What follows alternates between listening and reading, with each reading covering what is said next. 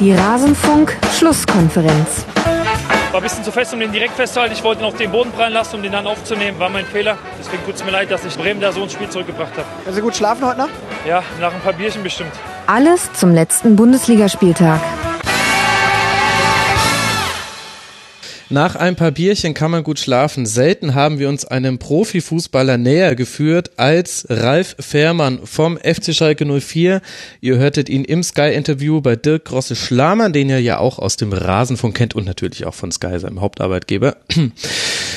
Herzlich willkommen zur Rasenfunk-Schlusskonferenz Nummer 160. Wir besprechen den 21. Bundesligaspieltag und tun das, wie es schon inzwischen gute Tradition ist, am Super Bowl, Bowl Wochenende, genau in der Formation, die später auch hier in den Rasenfunk Hauptstadtstudios den Super Bowl Nummer 52 verfolgen wird und deshalb durch diesen Wink des Schicksals in dieser Runde mit dabei, unter anderem mit seinem Debüt Philipp. Servus Philipp. Ja, servus zusammen, ich freue mich sehr. Sollen wir rauslassen, dass du einen sportjournalistischen Hintergrund hast? Sehr gerne. Ich bin hochlesen? nach wie vor sehr stolz drauf. Ja, wir haben Teil uns bei, meines Weges mit dir gemacht zu haben. Ja, ach, sehr schön formuliert. Ja, wir haben uns bei Spox kennengelernt. Wer hätte gedacht, dass trotzdem was aus uns wird? Schön, dass du hier Sieh bist. Sieh an. Ich freue mich sehr. Außerdem inzwischen besser vorbereitet als der Moderator dieser Sendung und schon festes Ensemble eigentlich im Rasenfunk, muss man sagen. Der liebe Alex bei Twitter at alex-muck86. Servus, Alex. Ja, servus, Max. Ich finde das, äh, du hast mehr Blätter dabei als Günther Klein bei der letzten Ja, ich habe aber wahrscheinlich deutlich größer geschrieben als er. das habe ich jetzt ehrlich gesagt gar nicht mehr so im Blick. Auf jeden Fall schön, dass du wieder mit dabei bist. Auch sehr sympathisches Trikot, das du anhast. Eventuell gibt's dazu noch ein Foto auf Instagram. Mal gucken, ob wir da später dran gedacht haben werden. Futur 2.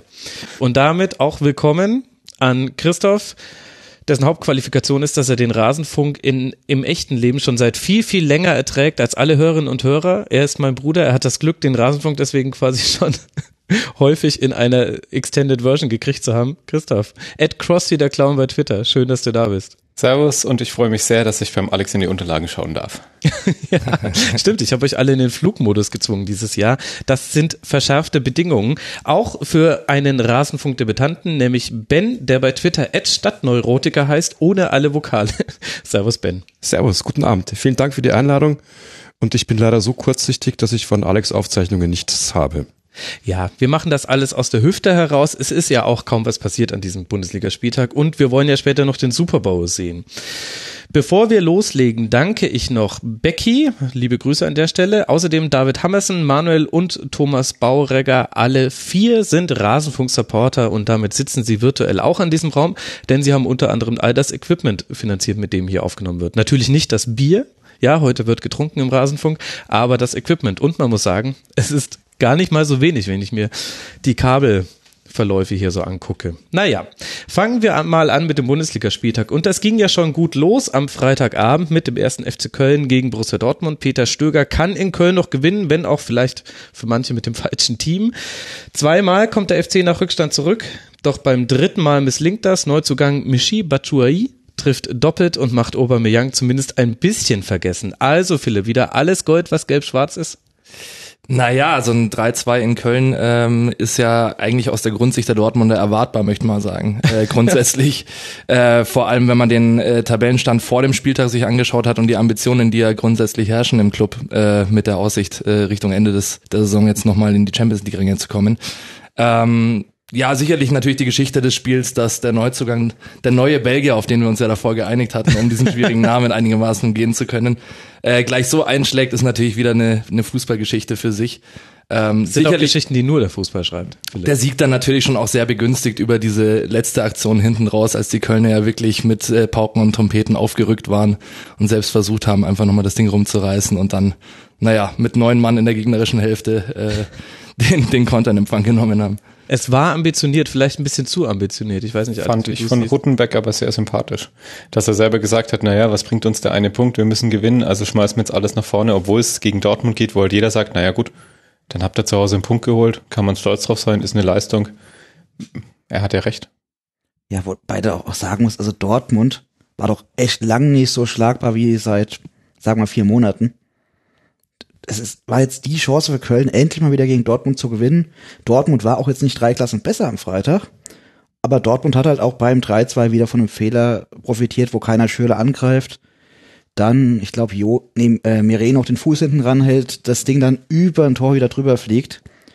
Es lief dann halt aber auch wirklich alles gegen Köln in dieser Szene. Und trotzdem, sie waren halt echt dran, sind jetzt vier Punkte auf den HSV und ich glaube irgendwie, wie viel sind es auf Mainz? Ich glaube, sieben müssen es Sieben sein. sind es auf Mainz und auf Werder. Also, wenn der 20 erste. FC Köln weiter so spielt, besonders wenn man sich jetzt andere Spiele anschaut, da ist durchaus noch was drin. Auch wenn sie am Ende auf den knapp 50-jährigen Claudio Pizarro zurückgegriffen haben. Und den als letzte Sturmhoffnung reinzuhauen, das ist halt auch, ja, das macht man nur, wenn es wirklich nötig ist. Aber gerade deswegen hat er ja recht, er muss aufs 3-2 gehen, weil der Ja. Punkt, was hätte es ihn groß gebracht? Absolut, fand ich auch sehr sympathisch. Äh, grundsätzlich teile ich auch nicht viele Expertenmeinungen, die man äh, gerade ähm, bei Sky äh, am Wochenende gehört hatte, als es hieß, ja okay, jetzt äh, ist das Ding wohl final durch für den FC.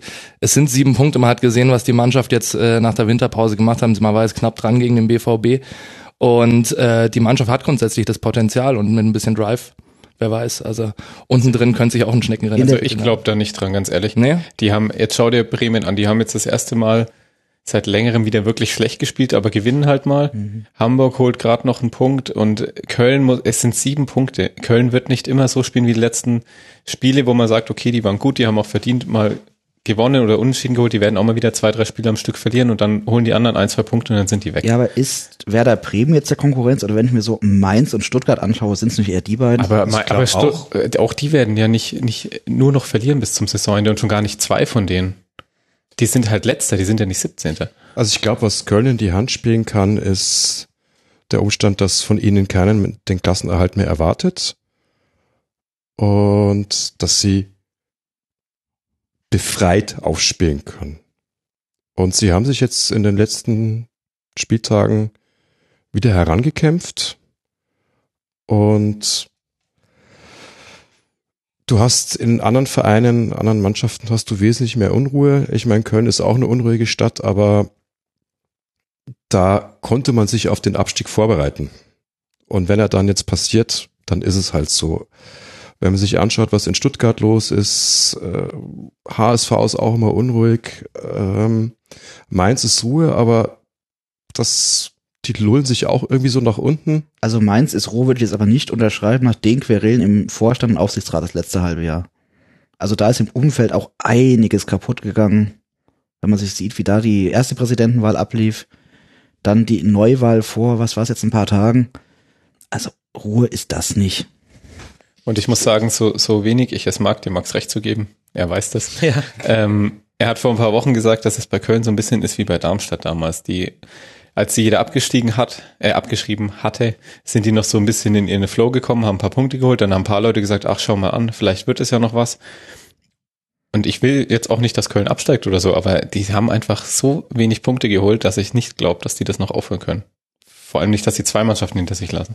Also ich glaube eben auch, was für die Kölner sprechen könnte, ist tatsächlich dieser dieser ähm, psychologische Faktor, dass sie eigentlich nur noch gewinnen können. Äh, niemand erwartet mehr was äh, eigentlich seit dem zehnten Spieltag von ihnen. Ähm, und äh, wenn da ein paar Erfolgs Überraschungserfolge einfach nochmal irgendwie was auslesen könnten, haben sie dann auch in der Crunch-Time der Saisonphase vielleicht nochmal den Vorteil gegenüber den Stuttgarts und den Mainz und den Bremens. Ähm, und auf der anderen Seite ist einfach schon noch ein bisschen Holz vor uns. Also es sind schon noch mal ein paar Spieltage zu spielen und ein paar Das Punkte zu Punkt. vergeben. Also ich werde widerspreche mir damit dann selbst. Wenn du mir jetzt schon recht gegeben hast, Christoph, dann äh, werde ich da jetzt wieder reingrätschen, weil so kann es wirklich nicht sein, dass wir zwei uns mal einig sind. Also man sieht schon bei Köln, dass sich was verändert hat, dadurch, dass gewisse, gewisse Stützen wieder da sind. Äh, Vor allem Hector ist einfach ein unglaublicher Faktor, hat nur zwei Fehlpässe gespielt in einem Spiel gegen Borussia Dortmund. Klar, die haben auch gerade nicht die stärkste Phase, aber es ist Borussia Dortmund. Und da so sicher im Aufbau zu sein, seine Seite wunderbar beackert. Mit der Einschränkung, dass ähm, auch das Tor dann über die Seite gefallen ist, aber da haben wir schon drüber gesprochen. Das war eine Risikoabwägung und da ist man für die drei Punkte gegangen, anstatt den einen zu sichern. So hat Rutenbeck schon in der zweiten Liga spielen lassen und das ist ja wirklich sehr sympathisch. Und ich glaube, es ist vor allem der psychologische Aspekt, den du hast mit nur vier Punkten erstmal auf Platz 17. Jetzt hilft dir Platz 17 nichts, aber derjenige, der da merkt, dass von hinten Druck kommt, und wir werden ja gleich auch noch über den HSV sprechen, für den bedeutet das schon was, sollte man dann auf 18 abrutschen.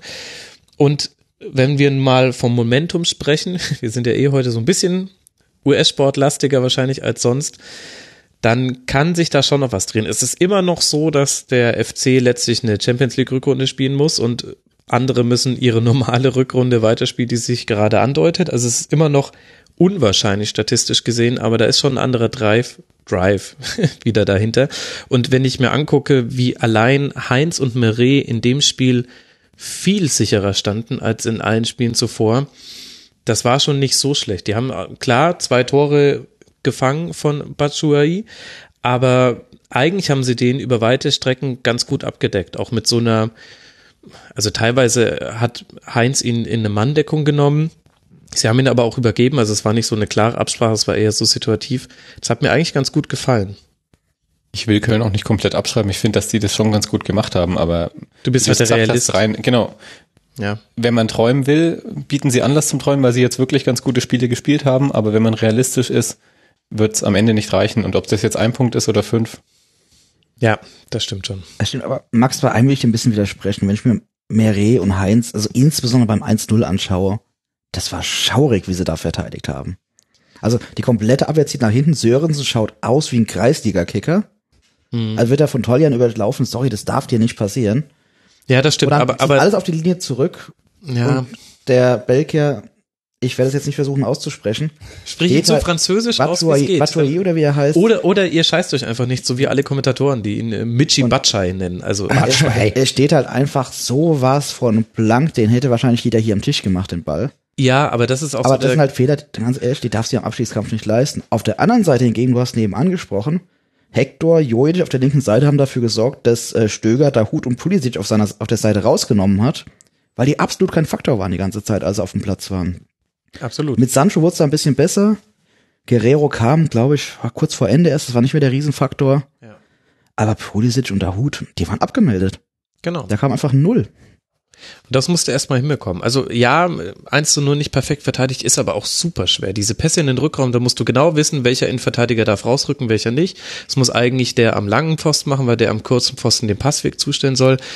Das kriegst du fast nie verteidigt. ist ja einer der Gründe, warum das einer der erfolgreichsten Pässe ist, wenn man an der Grundlinie ist. vor allem, weil es für einen Stürmer natürlich auch leicht ist als für einen Genau. Verteidiger. Der Stürmer ist im Rücken vom Verteidiger. Er sieht, wenn der Verteidiger zur Grundlinie geht, bleibt er einfach stehen. Wenn der Verteidiger stehen bleibt, zieht er durch.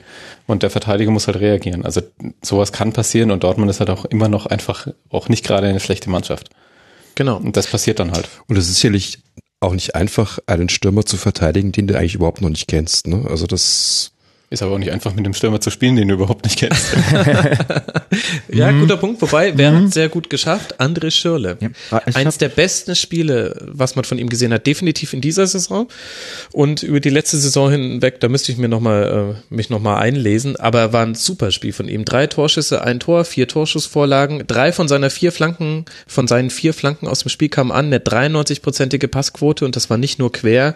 Die meisten Zweikämpfe auf dem Platz geführt. Ich fand, und auch jenseits von diesen schnöden Statistiken, der hatte eine Körpersprache, der hatte einen, einen Willen, auf das Tor zu gehen, in die Zweikämpfe reinzugehen, das fand ich richtig, richtig gut. Und das muss man mal erwähnen, weil gerade weil Schürle ja nicht derjenige ist, der bei den Fans am wohlgelittensten ist. Du wirst lachen, Max, genau die 93 Prozent hatte ich mir noch notiert. Das war einfach richtig stark, besonders wenn du überlegst, aus welcher Situation Dortmund kommt. Die sind jetzt nicht seit 15 Wochen total souverän da oben, sondern, muss man auch sagen, in einer Form, wo sie ihren Trainer rausgeschmissen haben, weil es nicht mehr funktioniert hat. Mit Stöger spielen sie jetzt auch keinen überragenden Fußball, holen aber zumindest mal ein paar Punkte mehr. Ja. Und Aber- dann als Schürle, der eh nicht gerade wohl gelitten ist, dann so eine Leistung abzurufen in einem Spiel, wo du wirklich weißt, wenn du jetzt verlierst, dann brennt aber der Baum wieder. Das ist mir erst ordentlich. Na, ist ja natürlich jetzt das Momentum, wo wir wieder beim äh, Wort sind, das jetzt auch einfach André, André perspektivisch für sich nutzen muss. Das ist jetzt seine letzte Chance, die er beim BVB wahrscheinlich so in der Form hat, äh, vor allem nach dem Abgang von Aubameyang. Hat er jetzt den Platz auch, sich entfalten zu können, sich zeigen zu können. Und äh, naja, ich hoffe sehr, dass er die Chance nutzt, auch die nächsten Wochen. Ich glaube, es hängt ehrlich gesagt auch viel mit dem Fitnesszustand von Marco Reus zusammen. Sollte Reus äh, fit sein, dann sehe ich da eher die Dreierreihe Reus, Batshuayi und Pulisic und das ist dann auch ziemlich lecker. Die eigentlichen Probleme von Dortmund liegen ja aber eh hinten. Das ist, und da stand man jetzt, ja, weiß Ich ich möchte mal nicht. was zu Schürle sagen. Ähm, also der wirklich ein sehr gutes Spiel gemacht hat jetzt am Freitag. und der mir aber auch vor zwei Wochen schon aufgefallen ist, jetzt eher weniger spielerisch, sondern der gerade ähm, im Zuge diese, dieses Aubameyang-Theaters da auch sehr offen Stellung bezogen hat. Jetzt ohne Aubameyang wirklich äh, ans Bein zu pinkeln, aber der auch offen zugegeben hat, dass es für die Mannschaft eine Belastung ist und für mich so der einzige Spieler war vom BVB, der damit offen umgegangen ist mit dem Thema. Und ja. Fandst du? Also ich, ich fand Schmelzer Schahin eigentlich auch recht deutlich. Was aber vielleicht auch Teil des Problems sein könnte, wobei das jetzt irgendwie so eine, noch mal eine komplett andere Argumentationskette ja. aufmacht. Ähm, aber lass mal beim Sportlichen bleiben, weil ich finde alle anderen Diskussionen ein bisschen sich selbst wiederholend und jetzt irgendwie auch langsam nicht mehr ganz so wichtig wie das Sportliche. Wie hat's euch denn defensiv gefallen? Es waren ja auch wieder zwei Gegentreffer gegen den FC. Also von Dortmund, bei Dortmund verstehe ich im Moment immer noch nicht, wieso die defensiv gar so schwach sind. Also ich finde, dass Toprak und Sokrates stehen teilweise viel zu weit weg von ihren Leuten bei einfachsten Situationen, also Eckbällen und so weiter, wo man sich einfach denkt, wie könnt ihr da zwei Meter vom Mann wegstehen? Mhm. Ähm, ich finde, man hat es am Anfang unter Stöger gemerkt, dass er das gemacht hat, was jeder erwartet hat, sprich, er versucht die Defensive ein bisschen zu stärken. Aber so richtig überzeugen tut mich das überhaupt nicht. Also die, die sind hinten so wackelig teilweise. Ähm, zum Spielaufbau, da versuchen sie halt viel über den Weigel zu spielen, was durchaus sinnvoll ist, weil du willst nicht, dass der Sokrates dein Spiel aufbaut. Das wird nichts, das weiß man vorher. Er ist, er ist halt einfach ein Verteidiger und das ist schwierig, aber auch Toprak ist da zu schwach. Und wenn man dann halt den Weigel dabei ein bisschen stört oder die, ihm die Optionen nimmt, dann ist der Ball weg. Und dann hat halt Köln recht schnell den Ball wieder gehabt und hat das dann ganz gut gemacht.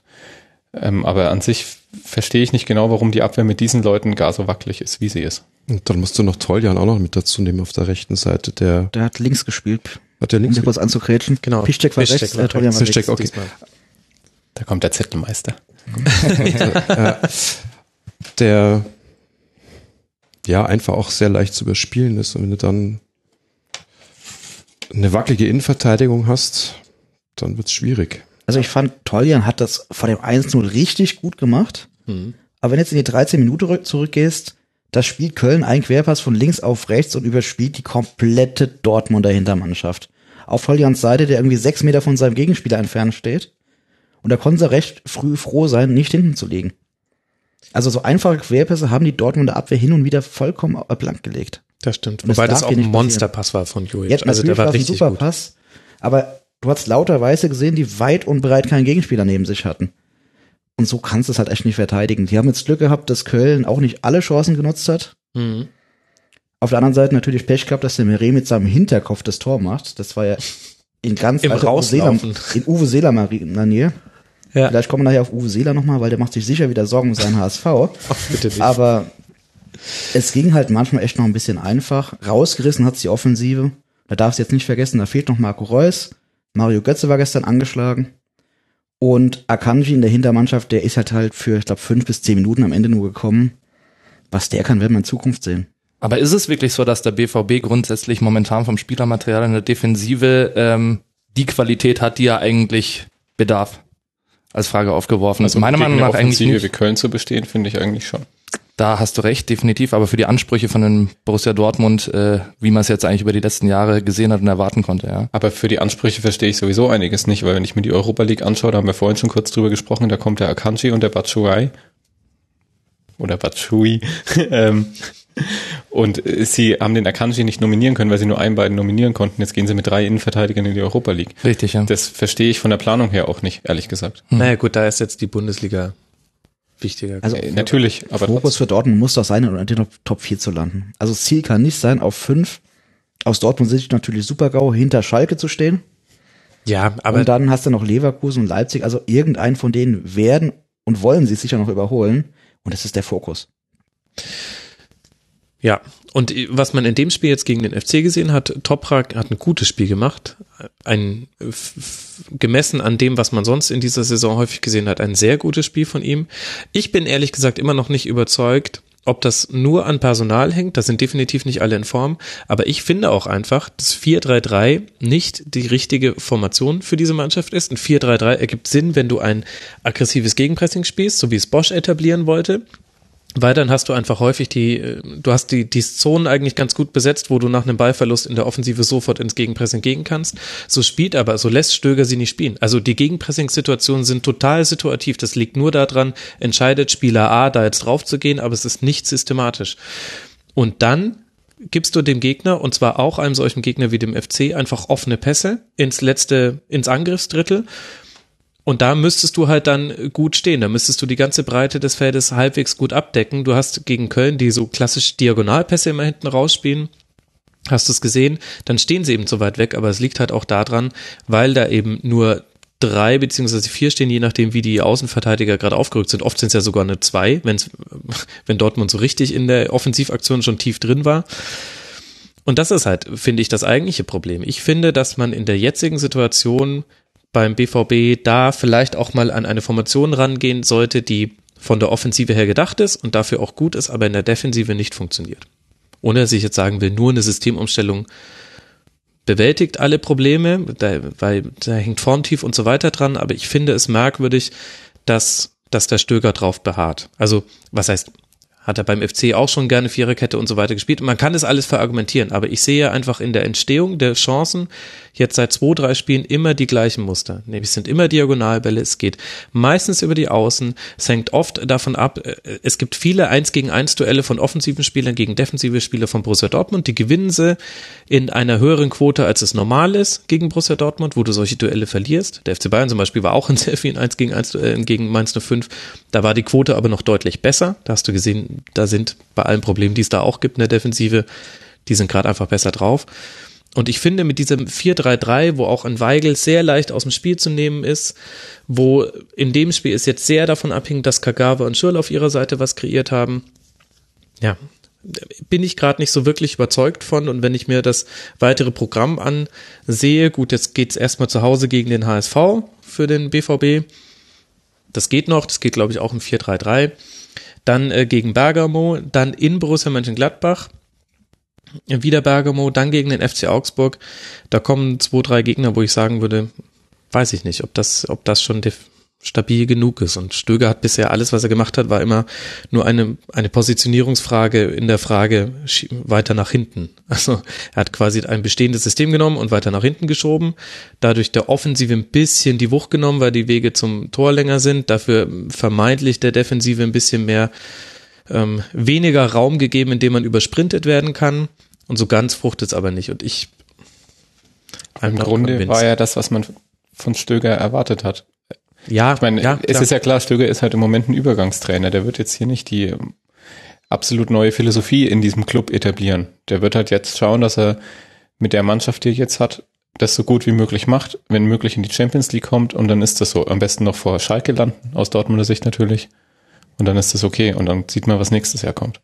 Und er trainiert sicherlich auch eine Mannschaft, die so in der Form nächste Saison nicht mehr zusammenspielen wird. Auch. Also ich glaube, da steht einfach ein größerer Umbruch an. Und das merkst du dem Spiel von den Dortmundern auch irgendwie an. Ja, ja, Vom Auftreten es, es, es gibt ja für alles gute Gründe, das stimmt Ja. schon. Aber andererseits, du hast Schahin und Weigel im Kader, dann lass sie doch bitte häufiger auf der Doppelsechs spielen. Es hat ja auch schon mal in der Vergangenheit gut funktioniert. Und du hast äh, schnelle Flügelspieler, aber brauchst auch jemand, der im Zentrum zwischen die Räume geht. Und das hat Kagawa in vielen Spielen ganz gut gemacht. Aber äh, gut, ich will jetzt auch nicht, das ist so typisch so, nicht mal Laptop-Trainer, sondern Sofa-Trainer ist es jetzt. Ne? Derjenige, der am wenigsten mit der Mannschaft zu tun hat, der weiß es natürlich am besten. Also ich wollte es nur erwähnt haben, weil der Gedanke mir jetzt schon häufiger durch den Kopf Aber ich muss ja geistert. bei aller Kritik auch sagen, Dortmund hat das Spiel gewonnen. Es ist ja jetzt nicht so, dass sie gegen Köln verloren hätten. Eben, Tabellenplatz 4, 34 Punkte, alles ist gut. Vor Schalke.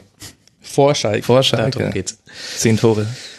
Okay, für den FC geht's jetzt noch weiter in Frankfurt, dann zu Hause gegen Hannover 96, dann bei Raber Leipzig. Das sind die nächsten drei Spiele für den ersten FC Köln. Dann werden wir auch nochmal neu bewerten, wie wichtig wir das jetzt wirklich finden, dass man da jetzt nochmal rangekommen ist ein bisschen an den HSV, über den wir als nächstes sprechen wollen.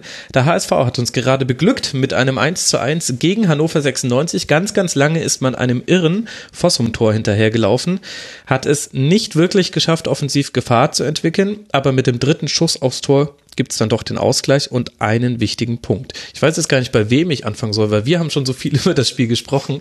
Alex, wie hat dir der Hamburger SV gefallen? Ganz ehrlich, ich hatte vorher meine Notizen geschrieben, Hannover, Hamburg, oje, oje, was wird das wohl für ein Spiel? Du bist auch mit dieser Haltung schon ins Spiel, Und ins Spiel reingegangen. ich bin mit einer Haltung da reingegangen, wo ich gedacht habe, wir haben letztes Jahr hier das Frankfurt-Spiel gesehen. Ich weiß gar nicht mehr, gegen wen es war und es war grottenschlecht. das war wirklich fürchterlich. Ja. Und hoffentlich wird es nicht ganz so übel. Aber insgesamt muss man sagen, es war jetzt besser, als ich es befürchtet habe. Wobei ich mich ja aufgeschrieben habe, am 30. Minute endlich mal eine Torchance. Was viel über die ersten 30 Minuten aussagt, weil das war halt einfach relativ wenig gerade von Hamburg. Hannover stand defensiv richtig gut. Bis, ja, ich würde sagen, bis zur Halbzeit. Und da haben sie sich aus irgendeinem Grund, haben sie es nicht durchgezogen. Ich verstehe nicht ganz warum, das kann vielleicht der Tobi Escher dann erklären. Aber das haben sie zumindest die ersten 45 Minuten überragend gemacht, gehen dann, ähm, haben dann in der 35. Minute den Lattenschuss, gehen in der 36. Minute in Führung. Und eigentlich hatte ich so das Gefühl, wenn sie das jetzt durchspielen, dann kommt der HSV nicht mehr zurück. Dann hast du noch Sokrat, äh, Sokrates, Papadopoulos hinten drin, gelb vorbelastet, was ja in der, ich glaube, 94. war es, auch noch zu einer gelb-roten Karte geführt hat. Hm. Aber irgendwie hat der HSV dann tatsächlich das Tor erzwungen. Die sind zumindest kämpferisch und von der Einstellung her hat man das Gefühl gehabt, die wollen noch, die wissen genau, wenn sie jetzt verlieren, sind es vier Punkte auf Mainz. Das versucht sie zu vermeiden. Und dann hast du den Ball, wo jetzt in der 15. Wiederholung wahrscheinlich rauskommt, dass einer noch mit dem Knie dran war oder der Ball halt, oder irgendwas drei Zentimeter im Abseits war. Wobei man auf der anderen Seite natürlich sagen muss, sie, wir haben es hier groß diskutiert, muss man dazu sagen, sie können auch einen Elfmeter in der ersten Halbzeit bekommen. Genau. Müssen Es meiner gibt Meinung nach. durchaus strittige Meinung. Ich glaube, wir waren hier 3 zu 1 für einen Elfmeter. Max war dagegen.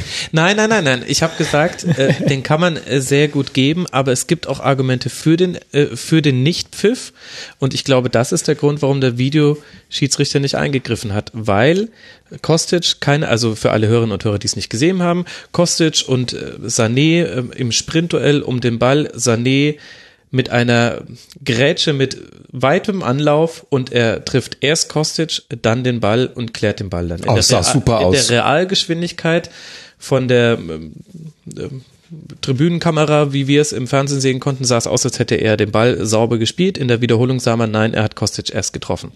Und da kann man sehr, sehr guten äh, Elfmeter geben, Strafstoß. Ich würde auch sagen zu 80 Prozent. Aber da der Schiedsrichter nicht gepfiffen hat, war das die auf dem Feld stehende Entscheidung. Und der Videoschiedsrichter hätte das eindeutig widerlegen müssen. Und in der Wiederholung hast du gesehen, Kostic hatte keine Ballkontrolle.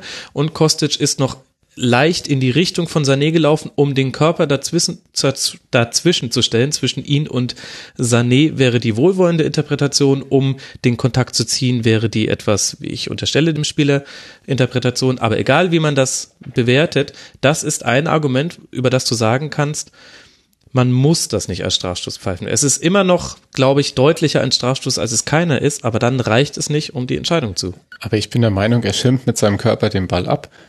Das ist im Endeffekt Ballkontrolle. Wenn er, wenn er gewollt hätte, hätte er mit dem linken Stollen kurz den Ball berührt, dann wird er trotzdem Nee, er umgemäht, dabei. dann hat er den Ball berührt und also das ist, der mäht ihn vorher um. Natürlich will er den Elfmeter auch haben, das ist schon klar. Aber das ist dann halt clever gemacht und als Verteidiger, wenn du das so reingrätsch, weißt du, was du machst. Und das ist ein Ja, Elfmeter. ja, ja. Fertig. Und ich bin auch der Meinung, dass er das tatsächlich ähm, overturnen muss. Ja, ja, overrulen. Das ist äh, the call stands, wäre es im Football und definitiv nicht confirmed. Aber schon durchaus skurril, doch trotz Videoschiedsrichter, äh, wie sehr man dann doch nochmal äh, am Diskutieren ist über viele Situationen, fast halt schon der- Woche für Woche, ne? Es Aber ist das halt der ja Punkt, der Videoschiedsrichter schaut drauf, du siehst es am Fernsehen und sagst, klarer Elfmeter. Und dann kommt die Entscheidung aus dem, Kel äh, aus dem ganz berühmten Keller in Köln. Es ist wahrscheinlich ein Elfmeter zu 90 Prozent, aber da es nicht 100 Prozent ist, darf ich jetzt nicht overholen. Ganz ehrlich, die Entscheidung versteht keiner. Aber ich will jetzt auch nicht im Stadion in Hamburg sitzen, überlegen, was macht der eigentlich da gerade in Köln, weil da hat es wahrscheinlich wieder keiner mitbekommen, was los war. Außer, dass alle Hamburger Spieler protestierend zum Schiedsrichter gelaufen sind.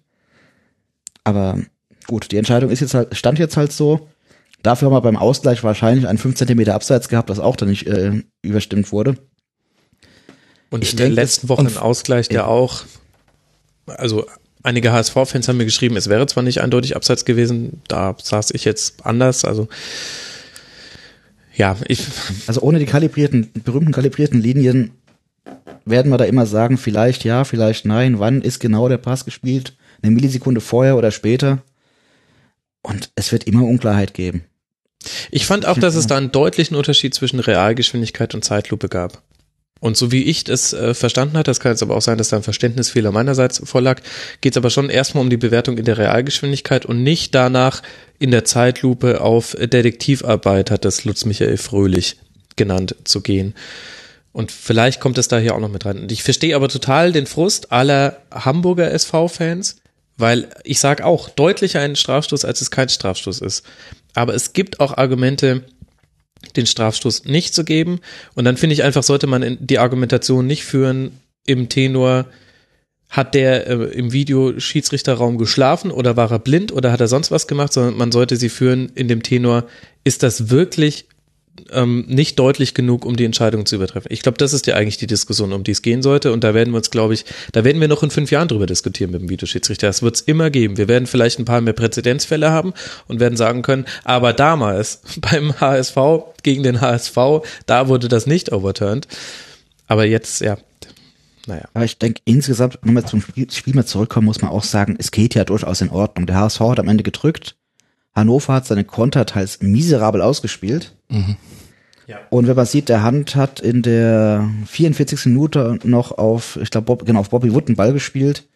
Und er vergibt halt einfach kläglich frei vorm Tor. Auf skurrile Gen- Art und genau, Weise. Genau wie Bebu in der 51. Minute auf der anderen Seite, wo du auch sagen musst, Also der offensiv war es der kein Martinia- Feuerwerk. Eben, der Martinia geht schon auf den Boden runter. Der hätte mit dem Ball wahrscheinlich ins Tor laufen können. Aber hat halt total überhastet mit dem rechten Fuß äh, das Ding einfach mal auf Martinia geschlagen.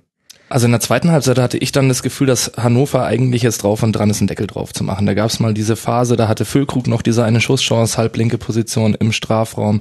Äh, die Kontersituation, die ähm, Papadopoulos dann äh, mit dem halb angedeuteten Ellenbogen-Check äh, unterbindet. Ich weiß gar nicht mehr, gegen wen war das nochmal, der Ähm, durchbricht. das war auf der rechten Seite, war das sogar Das Füllkrug? war auch so durchs Zentrum eigentlich mehr Tendenz glaub rechts, genau. Gegen Klaus, oder? Gegen Klaus. Klaus, ja. genau, Füllkrug stand links. Oder Der Sonja Zietlow. links, links läuft Füllkrug Grüße mit, man an denkt sich die ganze Zeit, man denkt sich die ganze Zeit, Klaus müsste doch eigentlich jetzt in diesen drei Sekunden irgendwann mal den Querpass spielen, weil dann äh, Füllkrug durch ist. Ähm, alles sehr, sehr enge Szenen, äh, wo man dann sagen kann, okay, Mitte zweite Halbzeit ist das Spiel eigentlich dann auch durch, weil der HSV nicht zurückkommt, wenn er 0-2 hinten liegt. Deswegen wollte ich noch sagen, im Grunde hat Papadopoulos mit seinen zwei Fouls, wofür er zu Recht gelb-rot bekommt, dem Hamburg SV das Spiel gerettet.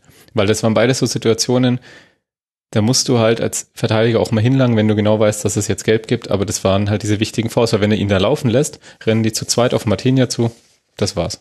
Die Kommentatoren hatten sich relativ schnell festgelegt, dass es äh, kein Platzverweis ist, das erste Foul von Papadopoulos. Nee, das nicht als klar Notbra Notbremse Genau. zu werten.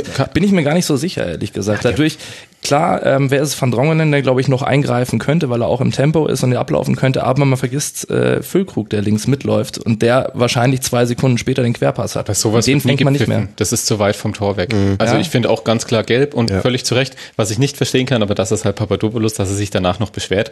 ich bin der Meinung, er muss halt einfach sagen, ja komm. Äh, Aber das ist Papadopoulos. aber äh, das, damit hat er Hamburg im Endeffekt das Spiel gerettet. Jetzt fehlt er zwar nächste Woche, was für Hamburg sehr bitter ist, aber die zwei Vs waren richtig und die muss er ziehen. Hat er, auch wenn es unfair ist vielleicht, aber hat er gut gemacht. Also war definitiv kein Ellbogen. ich als Verteidiger sehe es genauso. Alles richtig gemacht. Allerdings bin ich, glaube ich, schneller. Ja, äh, halten wir vielleicht fest, beide Mannschaften, vor allem Hannover 96, hatte durchaus noch Chancen, das Ergebnis äh, deutlicher zu gestalten. Da wäre, da wäre ein Sieg drin gewesen, den hat man vergeben, aber der HSV hat sich äh, dank des Einsatzes, den man betrieben hat, dann schon auch verdient, diesen Punkt mitzunehmen. Für mich noch die Ich fand schönste. beim HSV die Wechsel auch ganz gut. Also, dass, dass das Ito reingekommen ist, der einfach nochmal mehr Tempo reingebracht hat. Ab auch. Ab auch vorne, wo du dann vorne eben mit zwei Spitzen gespielt hast. Also das hat schon nochmal Schwung reingebracht.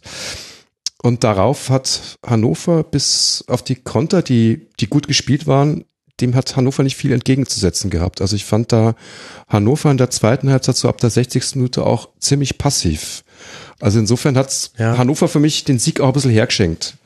Ja, aber so wird sich's für sie auch anfühlen. Ich glaube, sie haben, also sie haben das Anlaufen komplett aufgegeben. In der ersten Halbzeit sind sie immer noch zu dritt angelaufen und dann hatte der HSV keine Passoptionen, die im Zentrum des Spielfelds lagen und damit war es dann einfacher zu verteidigen und darauf hat man in der zweiten Halbzeit weitgehend verzichtet auf Seite von Hannover 96 und Hollerbach hat aber halt auch offensiver umgestellt. Also wäre das, während das im der ersten Halbzeit noch gegen den Ball ein 5-3-2 war es, glaube ich, oder 5-2-1-2, irgendwie so. War es in der äh, zweiten Halbzeit dann äh, eine Viererkette und mehr offensive Anspielstationen. Und dann hat Hannover 96 eigentlich das versucht, was man auch schon in den letzten Spielen der äh, Rückrunde gemacht hat. Nämlich wir positionieren uns in der eigenen Hälfte, wir machen unsere Ketten eng zueinander und schauen, dass wir das, was dann normalerweise passiert, nämlich dass sich Spieler in die Zwischenräume fallen lassen und die sind anspielbar, durch Mannorientierung einfach versuchen wegzunehmen. Das hat eigentlich ganz gut geklappt, aber immer so in Einzelsituationen nicht und das reicht ja dann, dass du dann mit zwei Pässen dann in den Halbfeldbereich kommst. Aber wir haben ja in dem Spiel ja schon drüber geredet, so in der 70. Minute. Ich fand, es gab keine Veranlassung für Hannover früher draufzuschieben. Die standen hinten extrem sicher.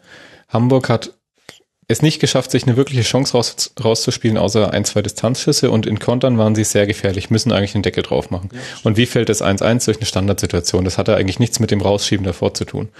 Also jetzt, wo es 1-1 ausgeht, kann man sagen, ja, Hamburg, äh, Hannover ja. muss ein bisschen aggressiver sein, aber im Grunde hatten die das Spiel komplett im Griff, auch so, wie sie es gespielt haben. Andererseits haben sie aber auch in der Phase schon dem Hamburger SV Eckbälle geschenkt dadurch, weil es gab einfach dann Bälle, Schon. die in den Strafraum mhm. reinkommen und ja, da fühlst du dich als Hannover 96 mit Sané, einem der besten Innenverteidiger der Liga, gerade sehr sicher, aber dennoch gab es das Szenen, wo es Eckbälle gab. Ich will auch keine Standardsituation gegen den HSV haben. Gut, jetzt war das das entscheidende Tor dann nach einem Freistoß, nach einem Foul an der ähm, Seite des Spielfelds, aber trotzdem da war schon so ein klitzekleine bisschen der Spalt der Tür offen fand ich. Es war keine, nicht über Spielkontrolle dem Gegner eigentlich jede Chance genommen, sondern es gab eine Chance für den HSV, also für den Hamburger SV und die hat er genutzt. Da ist der Spalt komplett zu. Wenn Hannover jetzt ein bisschen früher drauf geht, dann öffnen sie ja auch ein bisschen Räume, die Hamburg davor nicht bespielen konnte. Also ja, aber da muss ich mir Max zustimmen. Die sind halt in der ersten Halbzeit einfach so draufgegangen, standen so grandios defensiv,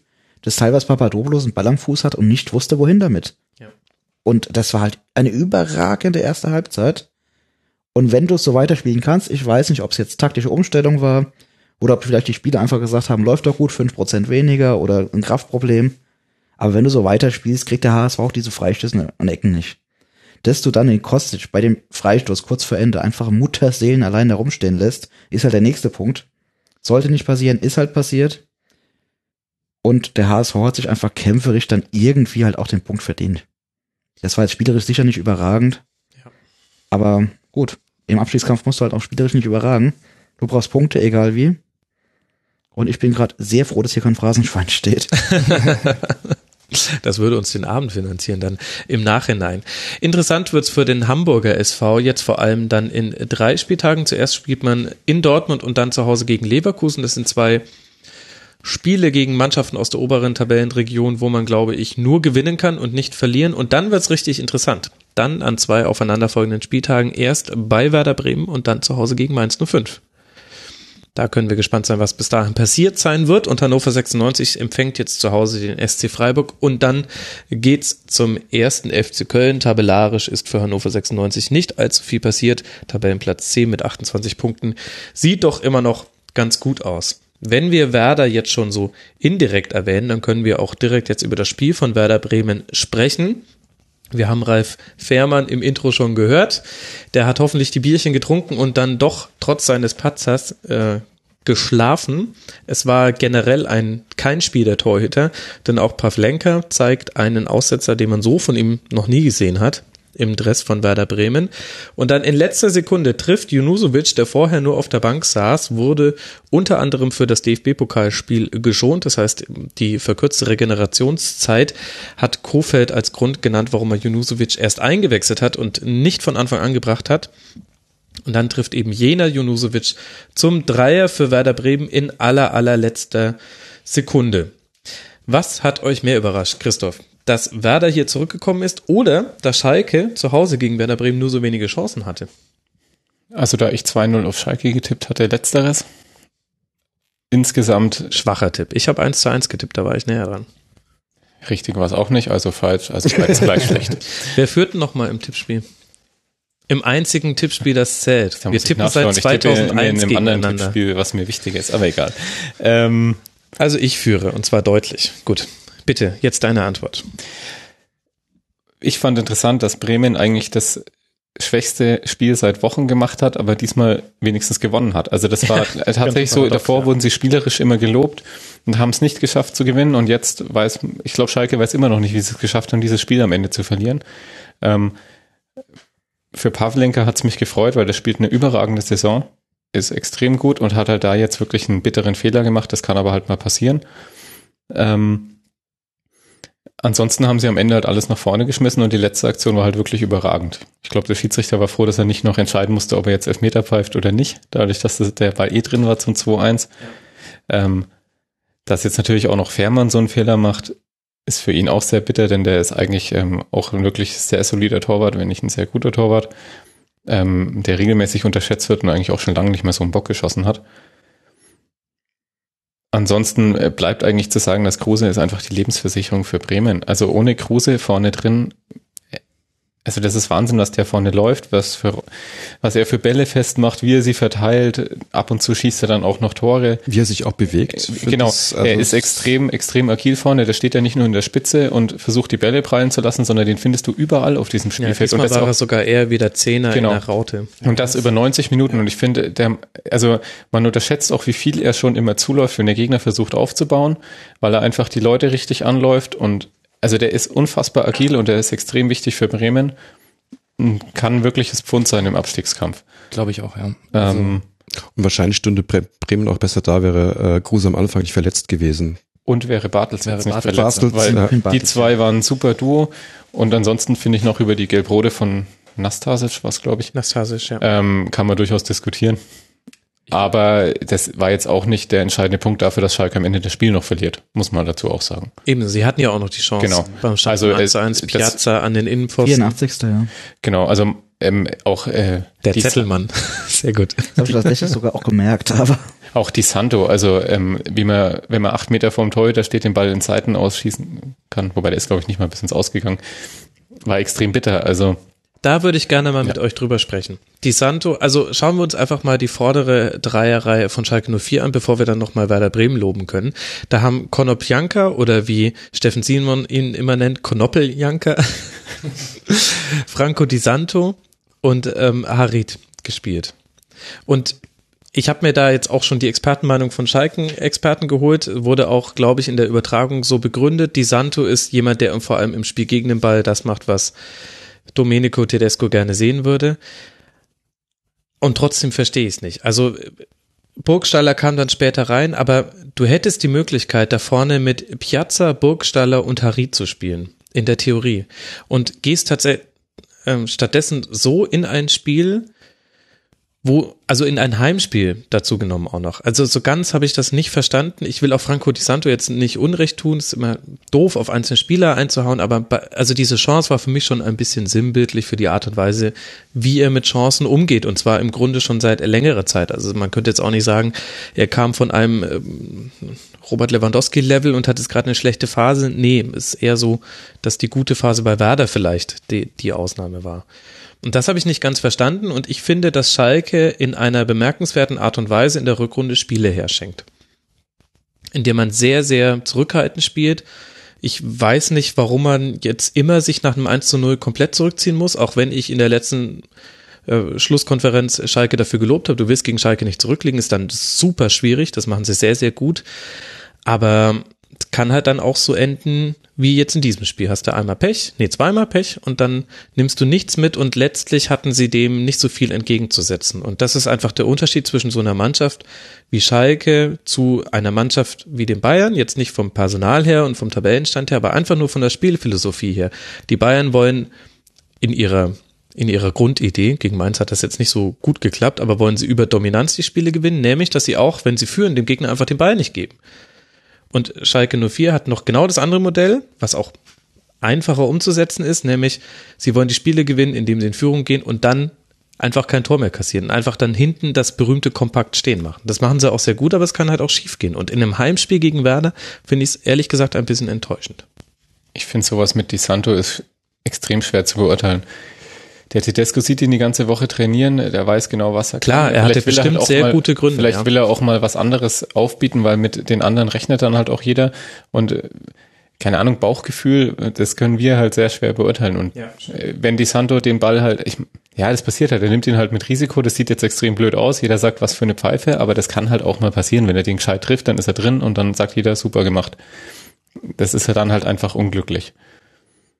Ich glaube auch. Also an dieser einen Situation äh, kann man manchmal einen Stürmer immer schwer messen, weil jeder von uns, der mal irgendwie auf äh, Hartplätzen und wie auch immer mal gekickt hat, äh, weiß ganz genau, wie sich das anfühlt, wenn man glaubt, der, der Ball ist schon drin und dann äh, wennst man doch drunter durch.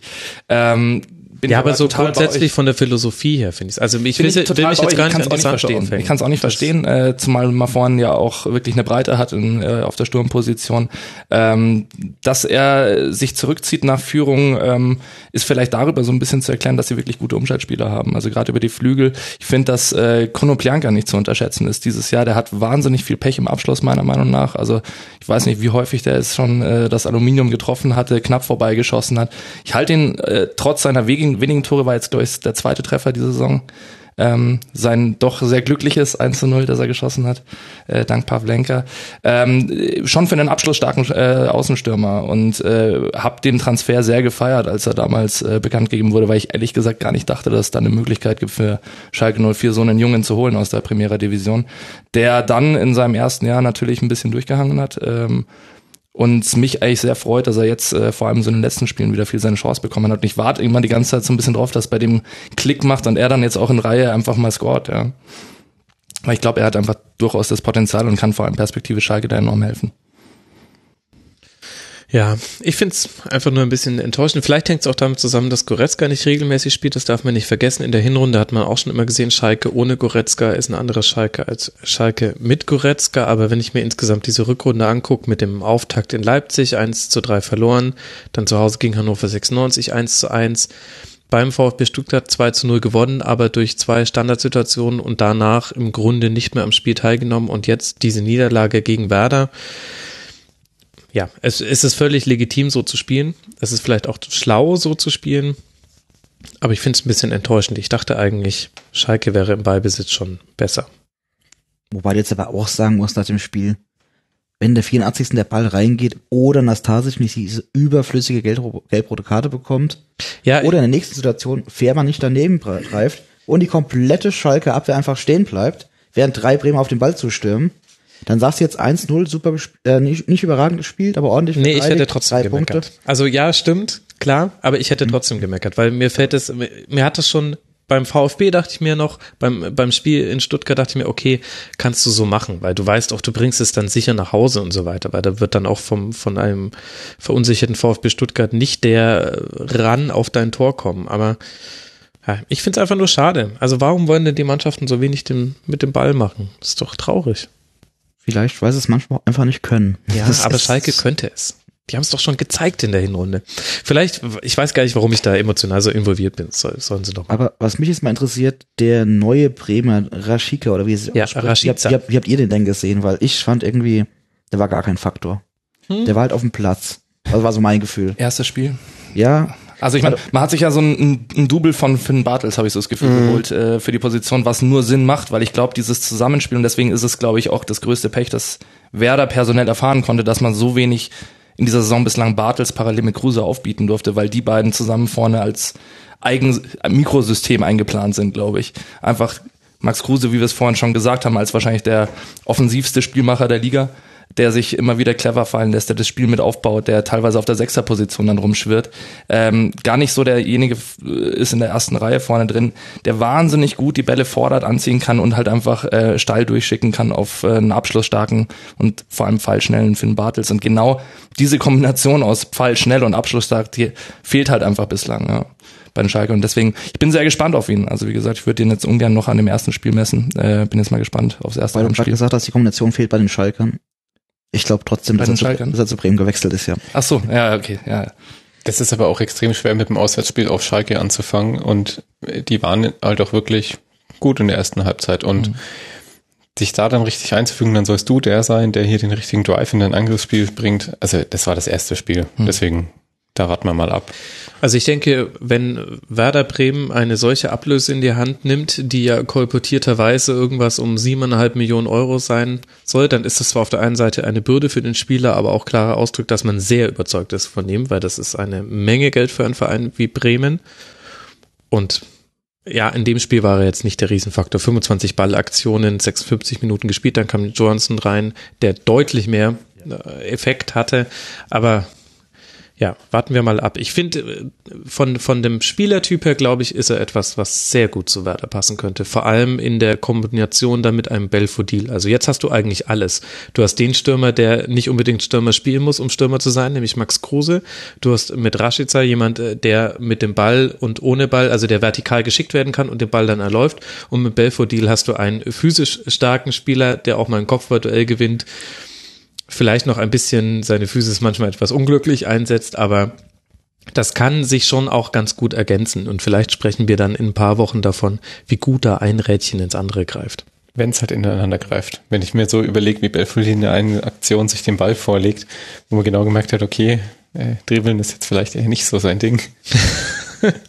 ja, es wirkt manchmal etwas hölzern. Da, da das gebe ich jetzt. Aber da gibt's andere Stürme, die auch so wirken und trotzdem sehr gut sind. So ist es nicht. Und du hast ja Optionen, wenn du gesehen hast, wie Gondorf zum Beispiel vor einer Woche eingesetzt wurde und jetzt in, in diesem Spiel, das waren zwei komplett verschiedene Arten und Weisen, wie Gondorf bei Werder in die Offensive eingebunden war, fand ich ganz interessant. Das heißt, also ich habe den Eindruck, dass Werder gerade eine der Mannschaften unten drin ist, die die meisten Variationsmöglichkeiten hat. Das glaube ich nämlich auch. Also das ist das, was mich eigentlich so an, an Bremen fasziniert ist vielleicht der falsche Ausdruck, aber was mich wirklich überrascht, dass sie wirklich variantenreicher geworden sind. Also dass das, also das unter Nuri standen sie defensiv nicht schlecht, aber da ging halt offensiv überhaupt nichts und das aber, aber Kofeld jetzt auch mit den Neuverpflichtungen da die richtige Balance gefunden hat zwischen Defensive und Offensive und wie gesagt, vorne du unterschiedliche Spielertypen hast und was dann eben auch für den Gegner schwerer auszurechnen ist. Also ich, ähm, sehe Bremen eigentlich mehr, nicht mehr, nicht mehr wirklich lange so ganz da unten. Also das. Also ich finde von allen Mannschaften da unten, wenn du siehst, wer da steht, Stuttgart, Mainz, Hamburg, Köln, Bremen hat vom Potenzial her schon eine Mannschaft, mit der du ordentlich Fußball spielen kannst. Du hast dir Gondorf zum Saisonanfang geholt, der durchaus in der Kritik stand am Anfang. Also mhm. wenn man sich ein bisschen durchgelesen hat, hieß es, was wollen wir denn mit dem Vollblinden da? Aber nochmal unterschätzt mal, wenn man sich Darmstadt 98 im letzten Jahr anschaut, wie sehr der bei denen das Spiel gelenkt hat. Mhm. Und wie sehr er langsam bei Bremen ankommt mit die Lane neben sich. Jetzt gehen wir mal von aus, irgendwann ist Finn Bartels wieder fit, dann hast du vorne, mal schauen, wie, Kruse ist, ist wahrscheinlich gesetzt, Finn Bartels neben dran und dann noch äh, Rashica oder Belfodil auf den Seiten. Damit kannst du Fußball spielen. Bei der Innenverteidigung Moisander und Velkovic, da bin ich nicht ganz so sicher. Aber die Mannschaft ist von der Qualität auf jeden Fall gut genug. Dafür haben wenn sie noch Langkamp geholt. Wenn sie alle 14, genau, Bastian Langkamp noch von, Bre äh, von Hertha von der Qualität her eigentlich gut genug da rauszukommen, aber wir wissen ja alle, allein das reicht nicht. Und also trotz des Fehlers eine der besten Torhüter der Liga. Man darf ja, also Pavlenka, klar. Also der erste Bremer Torhüter seit gefühlt Olli Reck, äh, der mal Bälle fängt. Man darf auch nicht vergessen, dass äh, das Potenzial von Bremen natürlich jetzt gerade noch äh, frei ist in der Offensive, weil wenn man sich jetzt mal das Torverhältnis anschaut, dann sieht man, dass die Bremer, glaube ich, immer noch jetzt nach dem Spieltag die viertbeste Verteidigung stellen, gemessen an den Gegentoren. Mhm. Ähm, sie vergessen halt das Tore schießen. Und wenn sie das jetzt mal auf die Reihe bekommen, noch in den letzten letzten Spieltagen, also letzte Spieltage, Gottes Willen, ein bisschen haben wir noch, zum Glück, ähm, dann äh, können die eine relativ angenehme Rückrunde sogar haben. Ne? Ich glaube, die größte Gefahr ist die Art und Weise, wie wir gerade über Werder sprechen. ja. Nämlich, nämlich mhm. dass Werder jetzt schon über ein paar Spiele hinweg gute Spiele gemacht hat und die Ergebnisse haben nicht gestimmt. Das war jetzt das allererste Spiel, wo das Ergebnis gestimmt hat und das Spiel eigentlich auch gar nicht so gut war. Und vielleicht ist das die größte Gefahr für Werder Bremen, dass dass man eigentlich so positiv über sie spricht und sich denkt, naja, das ist nur eine Frage von Spieltagen, bis man mal da unten rauskommt. De facto ist es aber halt punktgleich mit dem Tabellen 16 immer noch. Aber wir haben ja vorhin schon gesagt, wir dürfen mal wilde Thesen aufwerfen und ich sage jetzt mal, es läuft wie letzte Saison. Bremen spielt eine, im Endeffekt dann eine gute Rückrunde, kommt auf Platz 8 bis 10 rein und jeder denkt, nächstes Jahr greifen sie oben an und es läuft dann wieder so, dass sie erstmal unten stehen.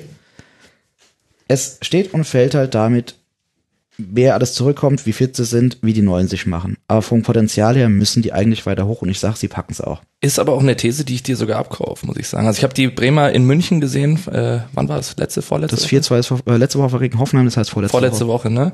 Ähm, das war erstaunlich, was auch dort offensiv teilweise funktioniert hat äh, gegen die Bayern-Defensive. Also da habe ich mir schon gedacht, na ja, wenn jetzt mal nicht jedes Spieltag der FC Bayern äh, zu Hause einlädt, äh, dann muss doch eigentlich da was gehen, wenn man das äh, in München schon auf den Platz bringen kann. Absolut. Und auch was die Innenverteidigung angeht, ich finde Moisander, den habe ich immer total unterschätzt. Der überrascht mich in der Saison sehr positiv. Velkovic auch. Und ich sage dir, Alex, wenn deine Prognose so eintrifft, dann spielen sie in der nächsten Saison gut und dann werden wir irgendwann mal an das Erbe von Alexander Nuri erinnern.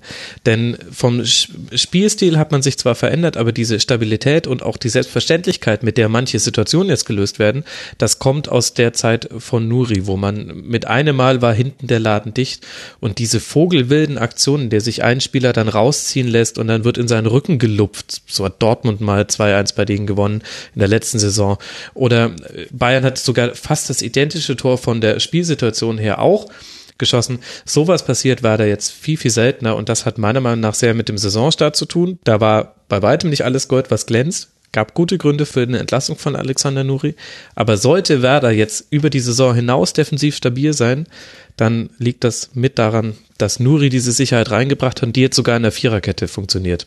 Wofür Nuri ja noch eine Fünferkette gebraucht hat, bei der die Außen mal so gar nichts durften, offensiv. Vielleicht haben sie die Offensive damit geschult, indem sie in alte Bremen Abwehrvideos gezeigt haben, weil so haben sie ja das 2-1 geschossen. Schön über die Abwehr gelupft und zack. Ja, stimmt. genau. und dann auf den äh, Torwartfehler hoffen. Muss Wobei, man, muss man 2-1 ehrlicherweise mal sagen, also wir lästern ja gerne über die äh, Bremer Offensive gerade, aber wie sie das 2-1 vorbereiten, das war schon ganz cool gemacht. Du bist in der 93. Minute, weißt, du brauchst unbedingt noch ein Tor und lupfst erstmal den Ball über die Abwehr. Den Mut musst du erstmal haben. Und entweder gibt's halt den Elfmeter, weil es war ein klares Foul, oder der Ball, naja, kullert halt noch ins Tor rein. Also so schlecht sie vorher gespielt haben, die letzten fünf Minuten war Bremen ganz gut und hat halt dann noch zwei Stück gemacht. Und es sind drei Leute mit Vollgas halt drauf nach diesem Lupfer, muss man dazu sagen. Also, die haben halt wirklich Es sind nach dem alles Lupfer, es sind, vorgeschmissen. es sind nach dem Lupfer drei mit Vollgas drauf und auch beim Ausgleich sind halt drei Mann wie gestört nach vorne gestürmt und in 99 Prozent der Fälle fängt der Fährmann das Ding halt. Ja. Aber in dem 1 Prozent sind sie da. Aber um jetzt, äh, bevor wir jetzt alle hier ähm, Werder Bremen über, oberkörperfrei anfeuern, möchte ich äh, doch noch, noch mal den äh, Stock in die Speichen hängen. Es geht jetzt weiter zu Hause, äh, nein, Entschuldigung, das ist Schalke auswärts in Leverkusen und dann kommen drei ganz, ganz wichtige Spiele und die müssen wir jetzt erstmal abwarten. Zu Hause gegen VfL Wolfsburg, beim SC Freiburg, zu Hause gegen den Hamburger SV. Wenn wir dann wieder so über Werder sprechen, dass wir sagen, sah ganz gut aus, aber der Ertrag war nicht das, was gebracht hat, dann sieht's düster aus. Also das müssen wir noch abwarten. Und für Schalke geht es jetzt weiter zu Hause gegen den VfL Wolfsburg im DFB-Pokal und dann darf man erst gegen Bayern, dann gegen Hoffenheim und dann gegen Leverkusen ran. Da geht's dann wahrscheinlich sogar auch ohne Ballbesitz, zumindest in Teilen dieser Spiele. Aber trotzdem, schauen wir mal, was da noch kommt.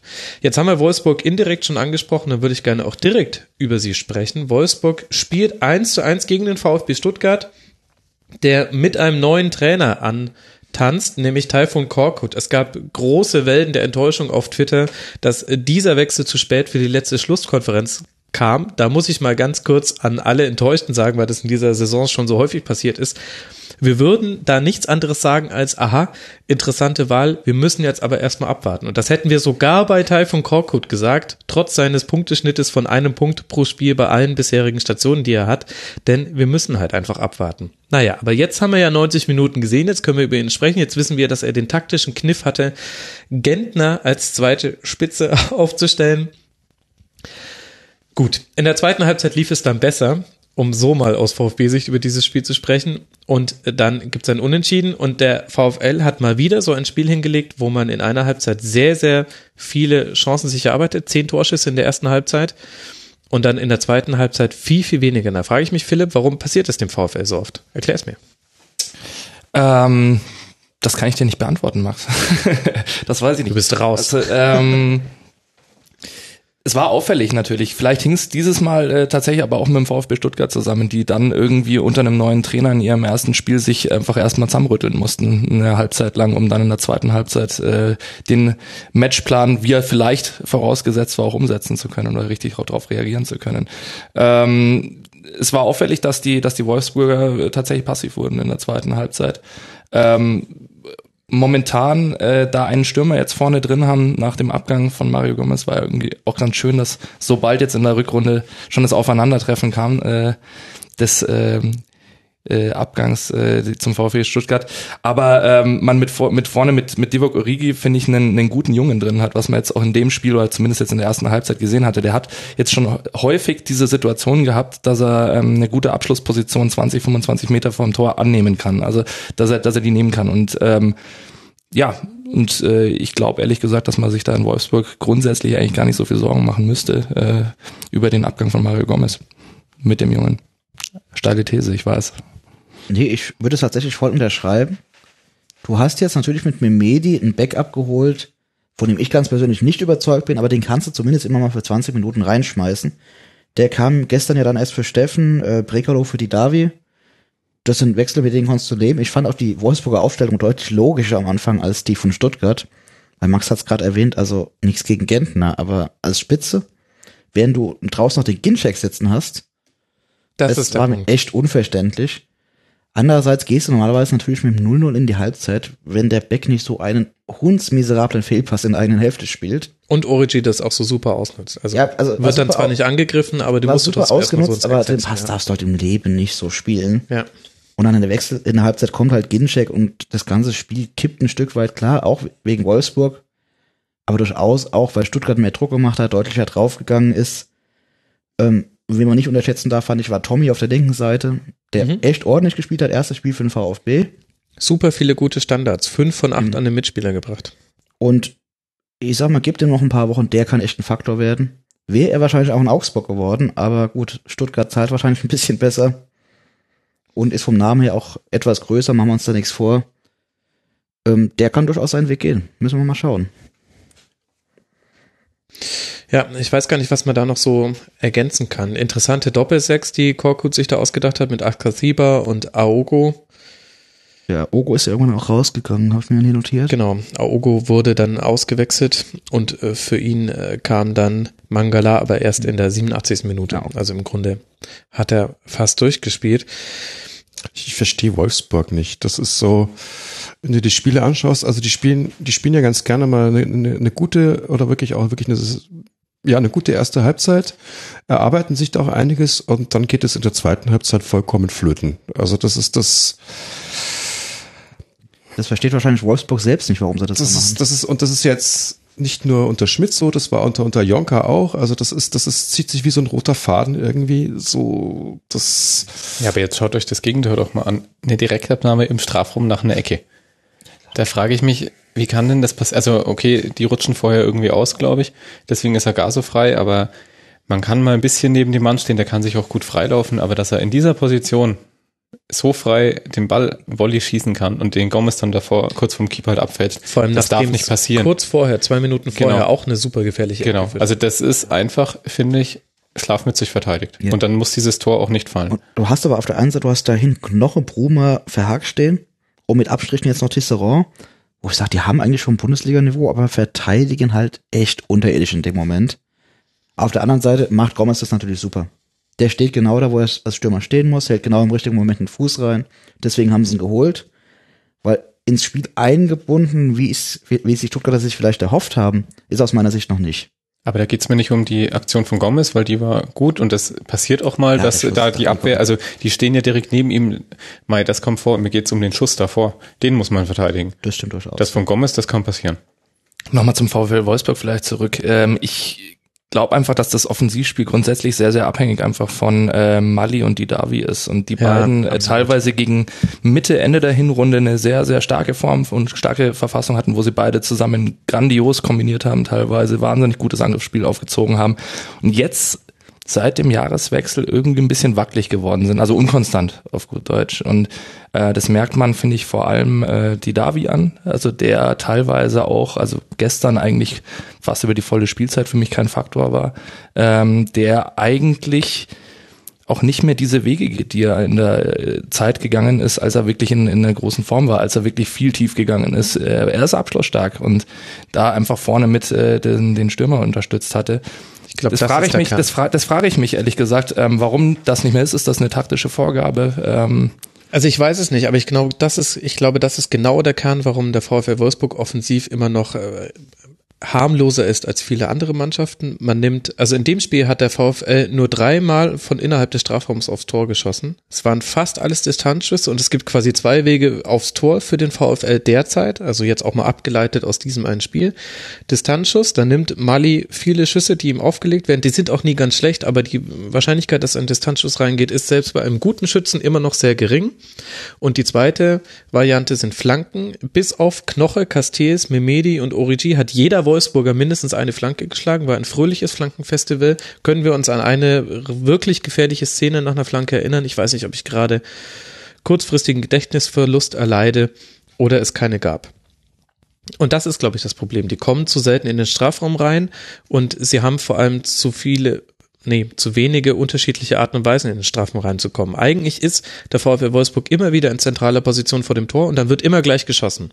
So wie es Mainz 05 zum Beispiel ausmacht. Die machen es auch viel von den, von den Ecken der, der, Da wissen wir ja, wo der was Mali, Mali das her hat. Vielleicht hat er in Mainz gesagt, kriegt hier, ballert aus jeder Lage, Jan Ja, Strafraum. es ist ja, drauf. es ist ja auch legitim, einen offenen Schuss zu nehmen. Ich will das jetzt nicht grundsätzlich verteufeln, aber es fällt halt schon auf, dass es den angetäuschten Schuss und den Steckpass, der so, so viel gefährlicher ist. den Mali auch Gibt's nie. einfach ab, absolut ja drin hat. Das Ja. ist ja die Definition seiner Stärke. Genau, und das liegt aber auch daran, dass, dass der Strafraum immer nur einfach besetzt ist. Da steht nur Origi. Früher stand da nur Gomez. Das heißt, das, was du sagst, die Davi müsste dann häufiger mal reinziehen, die Außen müssten auch häufiger mal ran, reinziehen. Die haben zu wenig Anspielstationen innerhalb des Strafraums und deswegen ist es eben ein, immer dieses, wir schlagen entweder von der Seite den Ball in den Strafraum rein und hoffen, dass innen was passiert oder wir schießen von außerhalb des Strafraums. Das, Also ich finde, was wir jetzt noch gar nicht diskutiert haben, ist Maxi Arnold. Der kann ja durchaus auch kicken. Der ist U21 Europameister, war ein Riesenfaktor bei dem Turnier. Und er hat's au- eigentlich auch drauf, aber diese Dreierkombination, irgendwie kriegen sie es nicht auf den Platz. Obwohl das eigentlich alles Kicker sind, die fürs Obermittelfeld gut wären, aus meiner Sicht. Was ja das Klassische, was ja der VfL Wolfsburg in der Nutshell ist. Du hast dir schon immer beim VfL, jetzt ich nehme jetzt mal die frühen Zeiten mit dem Ausstieg in die erste Liga aus, hast du dir den Kader angeschaut und hast dir gedacht, ja, müsste eigentlich funktionieren. Und auch jetzt guckst du dir den Kader an denkst, ja, ist ja wunderbar. Und dann haben sie natürlich noch wieder Geld auf die Kante gelegt und, also nicht auf die Kante gelegt und sich noch neue Spieler geholt. Und da denkst du auch, ja, ein Steffen hat ganz gute Ansätze und ein Giavogi ist ein starker Spieler, Camacho leider verletzt, es ist schade. Aber es war schon immer so, dass du beim VfL Wolfsburg gesagt hast, naja, das ist eigentlich schon eine gute Mannschaft. Na, also ich meine, wenn ich jetzt mal in den Zettel reinspicken darf, die Startelf, die da aufgeboten war, ähm, mit der kannst du schön Fußball spielen auf dem Papier. Wirklich schön Fußball spielen. Also wie wir es gerade betont haben, allein jetzt, wenn ich mal vier rausgreife, äh, Origi, Didavi, Arnold und Mali, äh, mit denen kannst du Musik vorne machen, musst du Musik auch vorne machen und zwar über 90 Minuten. Wenn du dann noch Brekalo bringen kannst, du hast mit Steffen, finde ich, einen vielversprechenden Neuzugang aus der Schweiz bekommen. Memedi, äh, du definitiv natürlich auch ein Junge mit äh, einem Potenzial, das er schon gezeigt hat. Also ja, es äh, ist chronisch. Ist es wirklich. Also es ja, typically VfL Wolfsburg, finde ich.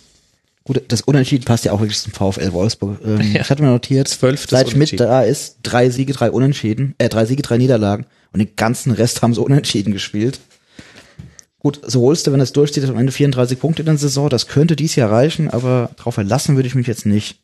Kann ja auf, auf keinen Fall der Anspruch sein. Also nee, auch absolut nicht, aber du weißt jetzt auch nicht, was hat die ganze VW-Krise für, eine, für einen Einfluss auf Wolfsburg, wie viel Geld ist da jetzt rausgezogen Naja, also wie viel man hat jetzt aber nicht irgendwie eine finanzielle Ich- ich Zurückhaltung glaub's auch gesehen. nicht, Vielleicht aber- haben sie mit der Mannschaft diese Dieselversuche gemacht. Die mussten das schnuppern.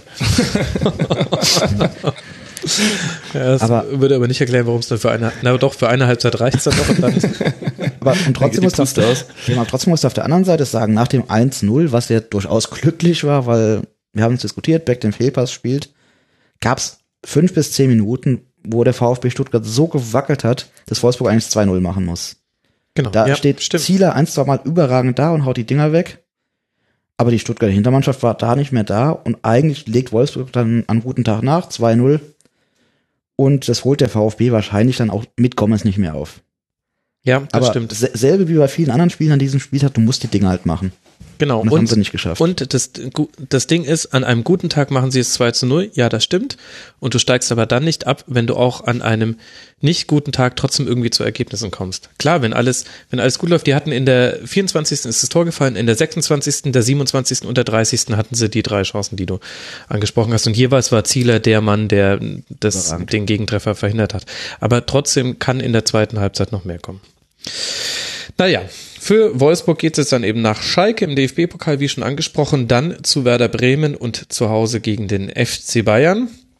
Stuttgart darf jetzt zu Hause gegen Borussia Mönchengladbach antreten, dann zum FC Augsburg reisen und dann Eintracht Frankfurt empfangen.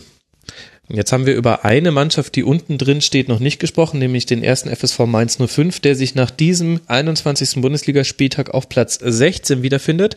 Warum? Weil er gegen den FC Bayern 0 zu 2 verloren hat, der damit on a side note seine Tabellenführung auf 18 Punkte ausgebaut hat. Ich habe gerade schon im Kopf überlegt, ob schon beim äh, Gastspiel von Wolfsburg gegen Bayern, nein, es ist kein Gastspiel, es ist ein Heimspiel, Bayern schon Meister werden könnte. Ganz so schlimm ist es nicht.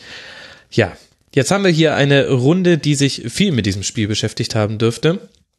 Ben, was sind denn deine Eindrücke von diesem 2 zu 0 Sieg? Ähm.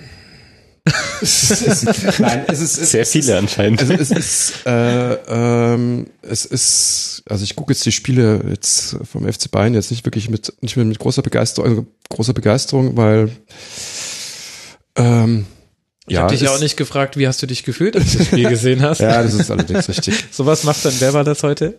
Ähm, ja, es war dann, es war dann letztlich souverän runtergespielt. War es das? nach den anfänglichen, also du hast so die anfänglichen Wackler drin irgendwie äh, beim, bei der Mannschaft, also beim FC Bayern. Und dann kriegen sie es irgendwie hin und dann ist es dann halt im Prinzip dann in, der Ribéry und dann schießen sie es und dann, dann gehen sie in Führung und dann bringen sie das irgendwie nach Hause, ohne sich, wo man den Eindruck hat, dass sie sich wirklich anstrengen müssen. Und Aber irgendwie doch ja auch mit, also irgendwie mit Betonung aufs irgendwie, finde ich. Mainz hatte in der zweiten Halbzeit, in der ersten Halbzeit drei Torschüsse, in der zweiten Halbzeit 13 Torschüsse und mal abgesehen von einer starken Phase, zehn Minuten nach der Halbzeit, wo Bayern locker hätte erhöhen können auf äh, 3 zu 0, hatte Mainz einige Abschlusschancen, wo man sich gedacht hat, okay, wollte jetzt unbedingt den Anschlusstreffer führen, wollte wirklich hier bei diesem Auswärtsspiel, dass jetzt das Stadion nochmal kommt, hätte die Mannschaft geht. Also aus Mainzer Sicht finde ich, das hört sich zwar krass an, aber ich finde, Mainz hat da sogar einen Punkt liegen lassen. Das sage ich, sag ich genauso. Also ähm, was mir bei den Bayern aufgefallen ist, dass irgendwie die, also gerade in der Defensive die Verbindung zwischen Defensive und Offensive nicht mehr gut geklappt hatte. Also mir hat das Zentrum total gefehlt und das sind äh, die Herren äh, Tolisso und Rudi, wenn ich mich richtig Ja, erinnere, gewesen. Das hast, das hast du Kombination. von mir verpasst. Der Max möchte gleich noch einiges über Rudi erzählen. Das tut mir ja sehr leid. Wirklich. Ich auch nicht, ich auch nicht, äh, durchaus. Ähm, ich glaube auch sehr früh eine gelbe Karte gesehen. Ja, Ähm, mit einem taktischen Foul, wo er sich letztlich das Foul gespielt hat, um sich darüber zu beschweren, warum Mainz 05 nicht den Ball ins Ausspielt, wo dort vorne doch Franck Ribéry unter Schmerzen auf dem Boden läge. Eine sehr sinnige gelbe Karte für einen Sechser. Absolut, die er in einem Champions League äh, K.O.-Rundenspiel sich vielleicht sparen sollte dann mal. Gegen Mainz, das ist jetzt Wird alles irgendwie so ein bisschen so. Testlauf und deswegen ist das alles irgendwie auch auf sportlicher Ebene so schwer zu bewerten, finde ich, solche Spiele, Mhm. weil äh, es völlig klar ist, dass der Druck fehlt, der Zug fehlt.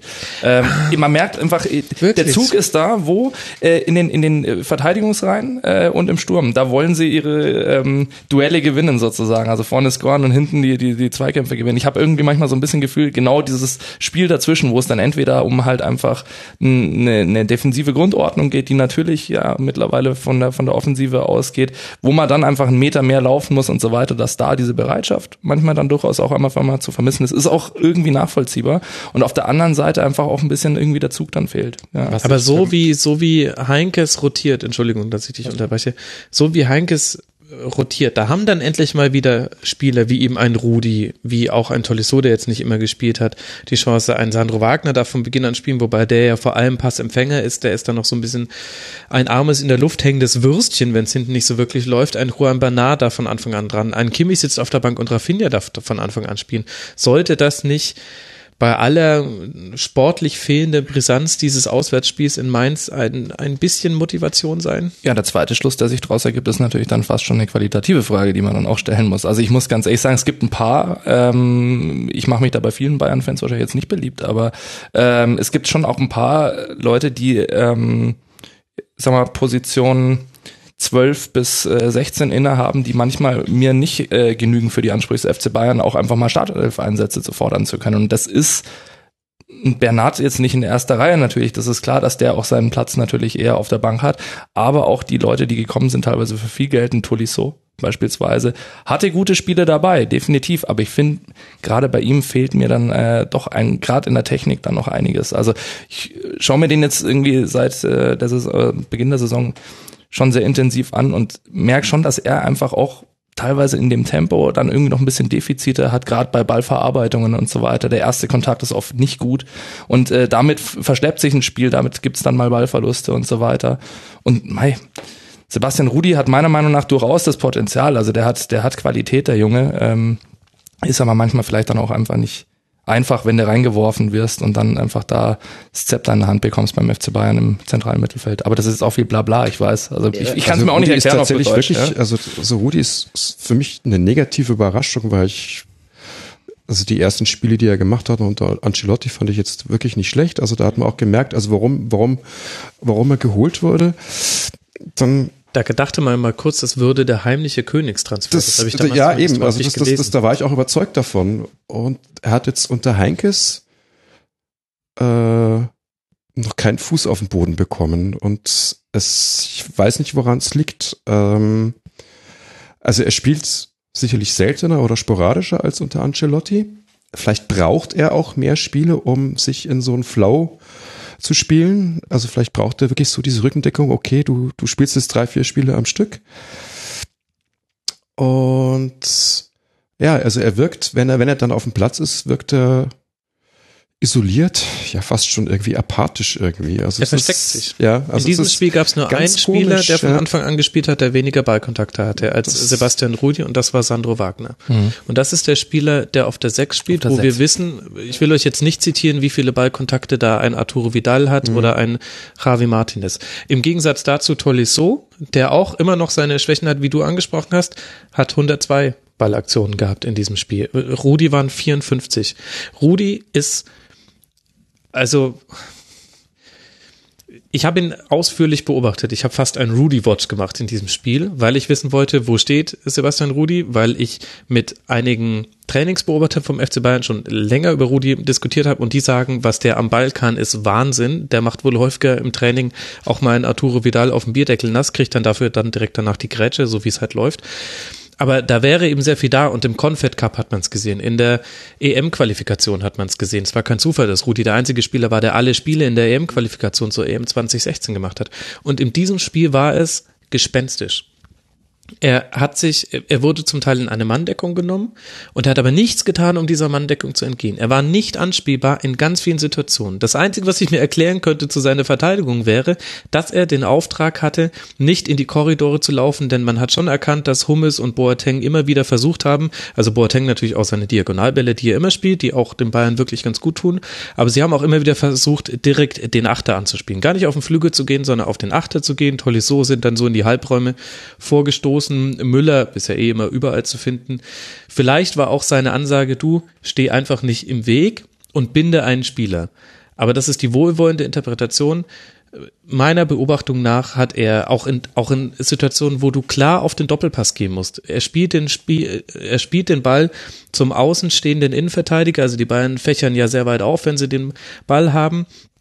Sein Gegenspieler geht mit und dann muss er nur aus dem Deckungsschatten rauslaufen und hat wieder, bekommt wieder den Ball. Das ist, und das hat er nicht gemacht. Und also es hat mich völlig ratlos zurückgelassen, Sebastian Rudi in diesem Spiel zu sehen. Vielleicht war es auch falsch, sich so auf ihn zu konzentrieren. Vielleicht überbewerte ich da jetzt auch einiges.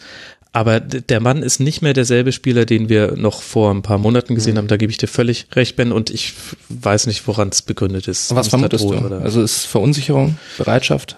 Ich weiß nicht, ob es daran liegt, dass er auf dieser neuralgischen Stelle auch keine Fehler machen will. Also es hatte für mich so Anklänge von, ich möchte den Ball jetzt gar nicht haben Aufbauspiel, macht ihr mal gerne. Vielleicht hat er sich auch sehr auf seine Defensivaufgaben konzentriert, wo ich dann aber auch sagen würde, hat leider auch schon wesentlich besser geklappt als das Offensive, aber so richtig der Wahnsinn war es jetzt auch nicht.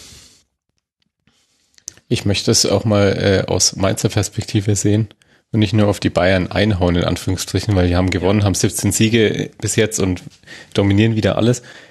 Wenn man sich mal nur die zwei Tore anschaut, finde ich, das erste ist dieser Wahnsinnsschuss von Ribéry, wo man aber auch wieder sagen kann, gut, wieso verteidigt den jemand, niemand im Strafraum bei einer Ecke? Weil er stand nämlich schon, bevor diese Ecke ausgeführt wurde, frei am 16er. Das ist im Grunde das gleiche wie bei Wolfsburg-Stuttgart. Und das zweite, da hat man einfach nur die Qualität der Bayern gesehen. Die spielen einen Flankenball von rechts außen auf links außen, der wird technisch extrem hochwertig angenommen, nochmal abgelegt, der spielt eine sehr exakte Flanke. James nimmt den an und in einer fließenden Bewegung direkt rein zum 2-0. Das, Da kommt dann halt die Klasse der individuellen Spieler bei Bayern durch. Und ansonsten hat Mainz das aber wirklich gut gemacht. Die haben es Bayern schwer gemacht, was sie ja öfters tun zu Hause gegen Bayern. Und das ist mir dann, da möchte ich nicht nur auf die Bayern drauf sondern auch sagen, dass die das wirklich gut gemacht haben, vor allem wenn man sieht, wo die in der Tabelle stehen. Andererseits gab es aber auch diese Phase, wo Bayern Mainz ordentlich hergespielt hat. Stimmt, Anfang Müller, kann, Müller läuft auch wo, alleine auf den wo, Keeper zu. wo Bayern fast fast schon fahrlässig mit den, also da wollten sie den Ball auch unbedingt nochmal mit der mit dem dritten quergelegten Ball reinspielen. Wobei ich finde, was wir jetzt noch gar nicht diskutiert haben, wir sind jetzt fast alle Spieler bei Bayern durchgegangen. Ich glaube, außer ähm, ja, eigentlich Sven außer, Ulreich. außer Sven Ulreich, der überragend in der zweiten Halbzeit Mainzer anspielt und fast das, ich da das stehen. Tor noch einleitet. Aber dann wenigstens aber- Überragend auch wieder ausfällt. Genau. Aber ne? da will ich, auf den will ich eigentlich gar nicht hinaus. Ähm, mir geht's mir um Franck Ribéry. Der macht zwar das 1-0, aber bis dahin habe ich ihn auf dem Platz genauso wie Sandro Wagner eigentlich nicht wahrgenommen. Wohingegen Bernat, der hinter ihm gespielt hat, sehr offensiv stand, seine Szenen hatte. Aber du hast einen Qualitätsunterschied gemerkt. Und es ist die letzten Wochen öfter so. Wenn Coman auf der linken Seite steht, hast du einfach deutlich gefährlicheren Angriff. Franck Ribéry, man merkt langsam das Alter. Es kam sicher dazu, dass Mainz da mit der Fünferkette im Mittelfeld, also Holtmann, Maxim, Latzer, Gomamar und Öztonali, extrem gut angelaufen ist. Die haben das äh, taktisch super gemacht. Und das hat ein Rahmen, das irgendwann den Ball im Strafraum so annimmt, wie er es macht. Ähm, Deswegen kostet der Mann halt auch ein paar Millionen. Aber Und dann kein Vorwurf an Mainz 05 in dem Moment. er hat aus der Bewegung heraus nichts gebracht. Ratet mal, wie viele seiner fünf Dribbling-Versuche waren erfolgreich für Franck Ribéry? Null. Eins. Alex hatte recht, kein einziger. Und da- da- das war der große Unterschied. Und es gab immer wieder Momente im Spiel, in dem das Spiel statisch war. Und das ist die große Qualität, die die Bayern auch unbedingt brauchen, weil das Spiel gegen Bayern häufig statisch ist, weil viele Gegner sich ja erstmal drauf ver- versteifen, hinten kein Tor zu fangen. Da brauchst du jemanden, der Geschwindigkeit reinbringt, der ins Eins gegen Eins gehen kann oder den Doppelpass äh, spielen kann, der das Ganze, der da eine Dynamik reinbringt. Und wenn man bei Rafinha zum Beispiel gesehen hat, dass der manchmal wie ein Derwisch nach vorne gerannt ist und dann fast schon abbremsen musste, weil er se- gesehen hat, na gut, die stehen gerade alle bei ihren Mitspielern und gucken mir fröhlich dabei zu, dann braucht man jetzt auch das Tempo gar nicht, war das auf der Seite von Ribéry nicht ganz so. Was ich noch auffällig fand, war bei Mainz 05 äh, Nigel de Jong. Ich habe den fest von Anfang an auf dem Platz erwartet und dachte, ohne den werden sie richtig Probleme bekommen. Aber gerade ohne ihn standen die ja taktisch super gut. Absolut. haben sich nicht allzu viele doofe, haben sich wenig doofe Fouls eingefangen.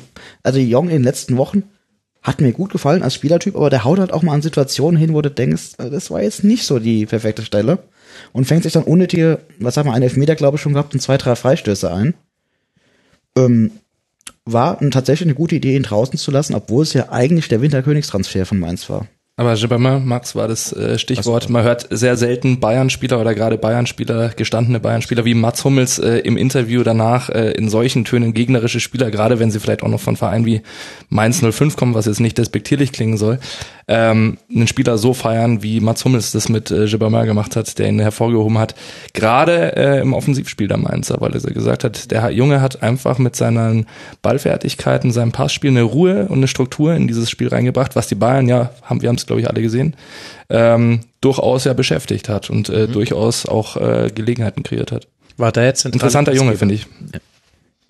Super, super Pässe auch ähm, immer so vertikal in die gegnerische Hälfte. Also beste Passquote, meiste Pässe gespielt von Mainz 05. Sehr, sehr guter Mann. Aber auch bei Mainz gilt halt jetzt wie auf vielen anderen, es reicht halt nicht gegen Bayern super zu spielen, du musst es in den nächsten Wochen bestätigen. Und da ist für mich halt das große Fragezeichen. Was macht Mainz dann, wenn sie vielleicht mal mehr das Spiel machen müssen als gegen Bayern? Oder nicht, nicht sagen wollen, okay, wir stellen jetzt die fünf Spieler zu, Bayern hat es fünf, sechs Mal rotiert.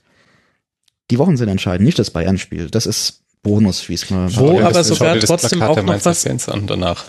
Äh, äh, was stand auf dem Plakat? Ähm, exakt zitieren kann ich es nicht mehr, aber irgendwie stand drauf, heute war egal, nächste Woche gegen Frankfurt, äh, zeigt dir, was ihr Das, könnt das irgendwie ist sowas. Lokalkolorit, das ist Derby. Ähm, Ja, und weil sie da stehen, weil Mai, bei Bayern ist halt in dem Fall eher ein Zusatzspiel. Und trotzdem lag was auf, auf dem Tisch, was äh, sehr schwierig war, sich zu nehmen. Es war nicht so, dass da jetzt, ähm, ähm, dass das der der Lolli war, den man dem kleinen Kind wegnimmt. Aber da muss man sich schon drüber ärgern. Wenn wir auch über Mainz sprechen, sehr interessant, dass Öztunali auf einmal wieder seine Chance bekommen hat, dass Maxim seine Chance bekommen hat. Interessanter, vielleicht auch psychologischer Kniff von Sandro Schwarz in diesem Spiel dann denjenigen, die er bisher ein bisschen zurückgehalten hat, Öztunali ja oft gar nicht im Kader, denen dann eine Chance zu geben. Will jetzt nicht sagen, dass einer davon sich komplett nach vorne gespielt hat. Ich fand mit Serda hatte, hatte Mainz eine andere Präsenz in diesem zentralen Raum als mit Maxim. Aber fand ich interessant in diesem Spiel. Also man hat schon so ein bisschen das Gefühl, dass Sandro Schwarz vielleicht gesagt hat, der Max hat den Öztunali schon nach Hamburg schreiben und reden wollen. Den lassen wir jetzt nochmal spielen, vielleicht kann der echt was. Öztunali hatte ja auch immer seine, seine guten Momente bei Mainz 05. In der letzten Saison war es so, wenn was ging, dann über die Seiten, äh, entweder hatte Öztunali einen guten Tag oder De Blasis oder beide. Oder Danny Latze hat einfach drei Tore gegen den HSV gemacht. Das, das waren so die, die offensiv guten Momente beim FSV Mainz 05 in der letzten Saison. In dieser Saison halt nicht so sehr. Und ein bisschen hat man auch gemerkt, so gut ein Mutu ist, in, mit seiner Agilität und mit dem, wie er sich anbietet, aber gegen solche Kanten wie Boateng und Hummels, also da hattest du manchmal den Eindruck, dass die nur ausatmen müssen und sie hatten den Ball. Ich habe auch so das Gefühl, Muto braucht einfach noch jemanden nebendran, einfach noch mal einen Abschlussspieler äh, neben sich. Äh, er allein ist da vorne einfach, ja. Äh, er, er, er allein vorne ist allein auch von der körperlichen Präsenz dann gerade, wenn es gegen auch mal Kanten in der Innenverteidigung geht, einfach unterlegen. Und gerade gegen Hummels und Boateng, wir reden halt von den besten deutschen Verteidigern. Hm. Das ist immer noch so ein Punkt, wo du sagen musst, es ist jetzt nicht die Bremer Abwehr oder sagen wir mal die ähm, Stuttgarter Abwehr. Das sind schon zwei richtige Kanten. Bremer. Abwehr viertbeste in der Liga, habe ich gehört. Stimmt, genau, du musst mal hier deine Klischees Ja, updaten. Ist das auf dem Hinteren ganz viel, viel Glück. 2018 hat angerufen, nee, 2016 hat angerufen, das möchte seine Klischees zu- zurück. Können wir nachher drüber reden, wenn wir wieder beim HSV sind. Wir waren doch schon beim Aber man muss sich immer noch ja. dran gewöhnen, dass Bremen wenig Tore fängt, aber wenig Tore schießt, weil normalerweise ist ja, offensiv spektakulär, aber fangen halt hinten auch ganz gerne mal was. Thomas Schaff Die guten grüßen. alten Thomas Schafzeit. Genau. Vielleicht kommt Thomas. Wobei sie auch inzwischen Torwart hinten drin haben. Also Genau. wir wissen alle, wie die letzten aussahen. Wo ich gespannt bin, ist, ähm, wie jetzt der Dreitagesrhythmus, der jetzt dann für Bayern wieder kommen wird, langsam, wie das auch den Rhythmus in den Spielen verändert. Man hat bei Bayern schon den Eindruck, dass das was macht mit den Spielern, wenn sie mehr trainieren müssen. Stehen, glaube ich, nicht so auf Training, ähnlich wie Timo Werner.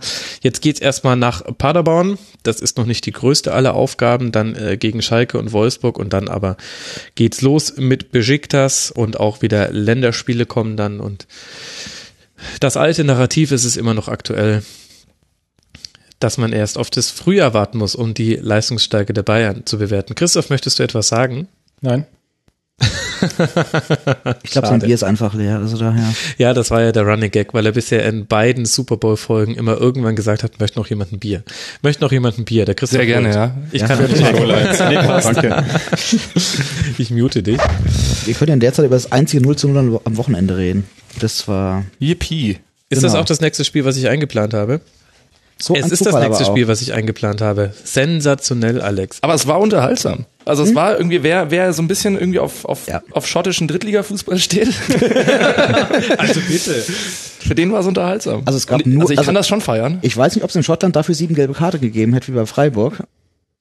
Aber das Also war schon beeindruckend. Also ja, es war, es war vergessen. körperlicher als sonst, 20 Faust von Freiburg, damit äh, sieben gelbe Karten geholt. Aber schottischer Fußball finde ich jetzt fast ein bisschen ungerecht. Ich fand, das hatte schon viel Spielkultur, eigentlich auf beiden Seiten. Ich finde, das war eher so ein Treppenwitz der Geschichte, dass dieses Spiel 0 zu 0 ausging.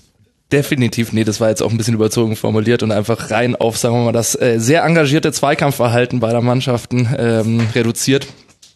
Äh, ist äh, verwunderlich gewesen tatsächlich, auch äh, gerade ob der Offensivstärke von Bayer Leverkusen in den letzten Wochen, Monaten fast sogar, ähm, dass sie äh, ihre Chancen da haben liegen lassen. Ja. Ähm, ich find's erstaunlichst, äh, was Heiko Hörlich tatsächlich aus dieser Offensive jetzt gemacht hat. Ja. Da bist Also- du, glaube ich, nicht alleine. Ja. Also ich gehöre tatsächlich zu den Leuten, die Bayer Leverkusen nach der Herrlich-Verpflichtung auf den Abstiegsplatz gesetzt hatten. Aus heutiger Sicht muss ich sagen, es war vielleicht eine leichte Fehleinschätzung. Aber ja, Leverkusen überrascht mich in dem ja echt positiv nach vorne, aber gerade nach hinten, wenn ich da so sehe, Jonathan Tah, ob der noch lange in Leverkusen spielen wird, wage ich zu bezweifeln. Weißt du, wie lange der Vertrag hat? Äh, nee, Max wird wahrscheinlich auch gleich für uns googeln, das wäre sehr hilfreich. Aber er ist vor wie vielen Jahren aus Hamburg gekommen, wo man Drei, ihn für nicht gut Drei. genug, nicht, nicht gut genug hielt, muss man echt mal sich auf der Zunge zergehen lassen.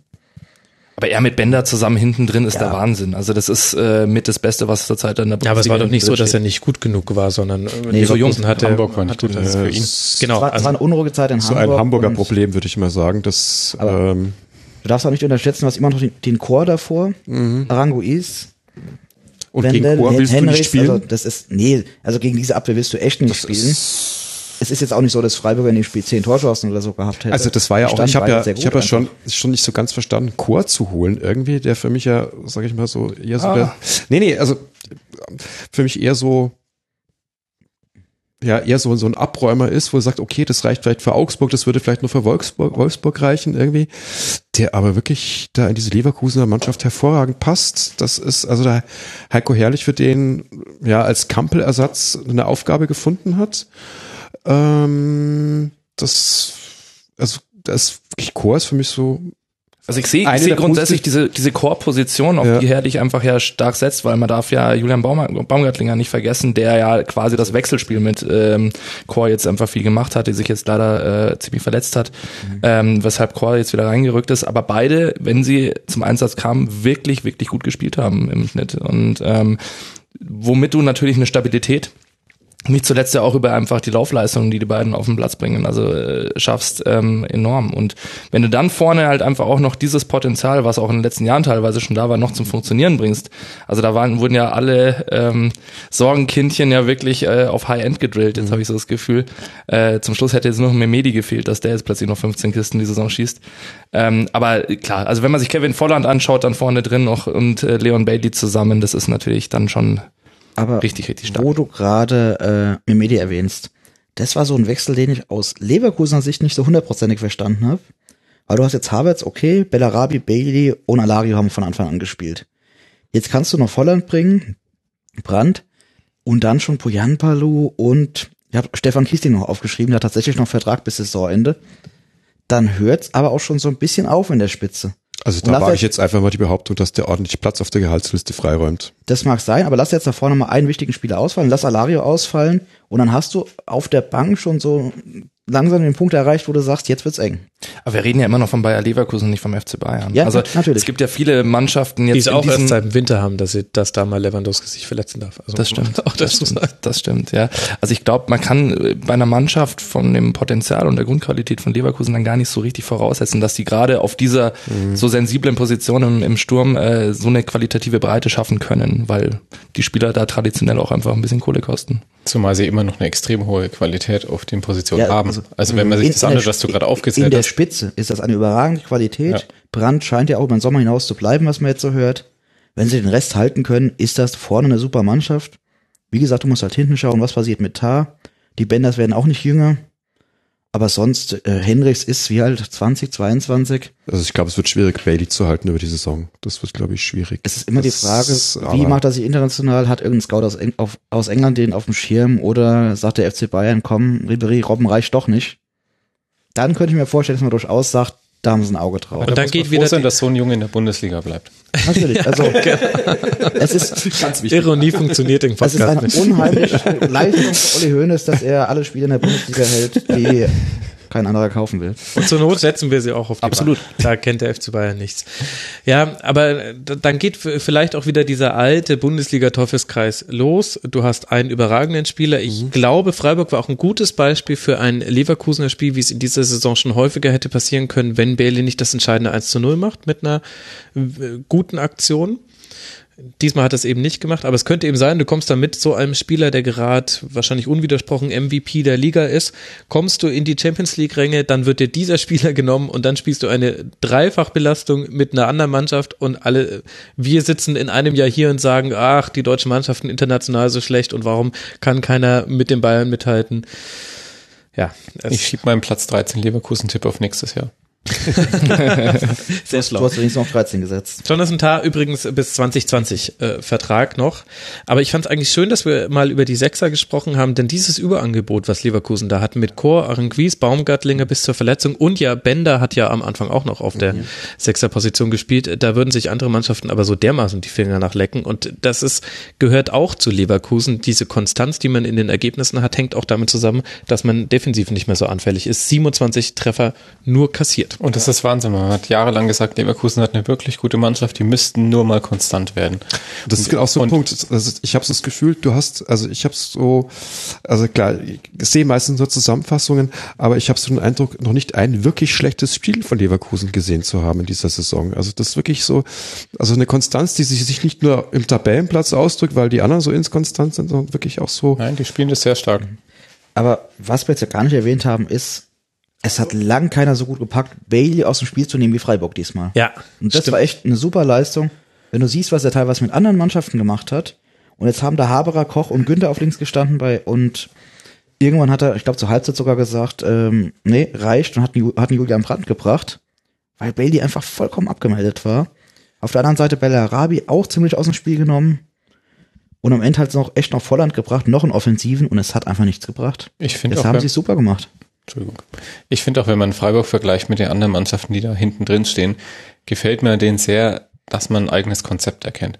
Die versuchen, das ihr Ding einfach durchzuziehen. Die ähm, haben in dem Spiel immer recht schnell nach vorne versucht zu kombinieren, haben ihn in die Mitte gespielt. Der Stürmer hat ihn ähm, mit dem Rücken zum Tor prallen lassen nach außen.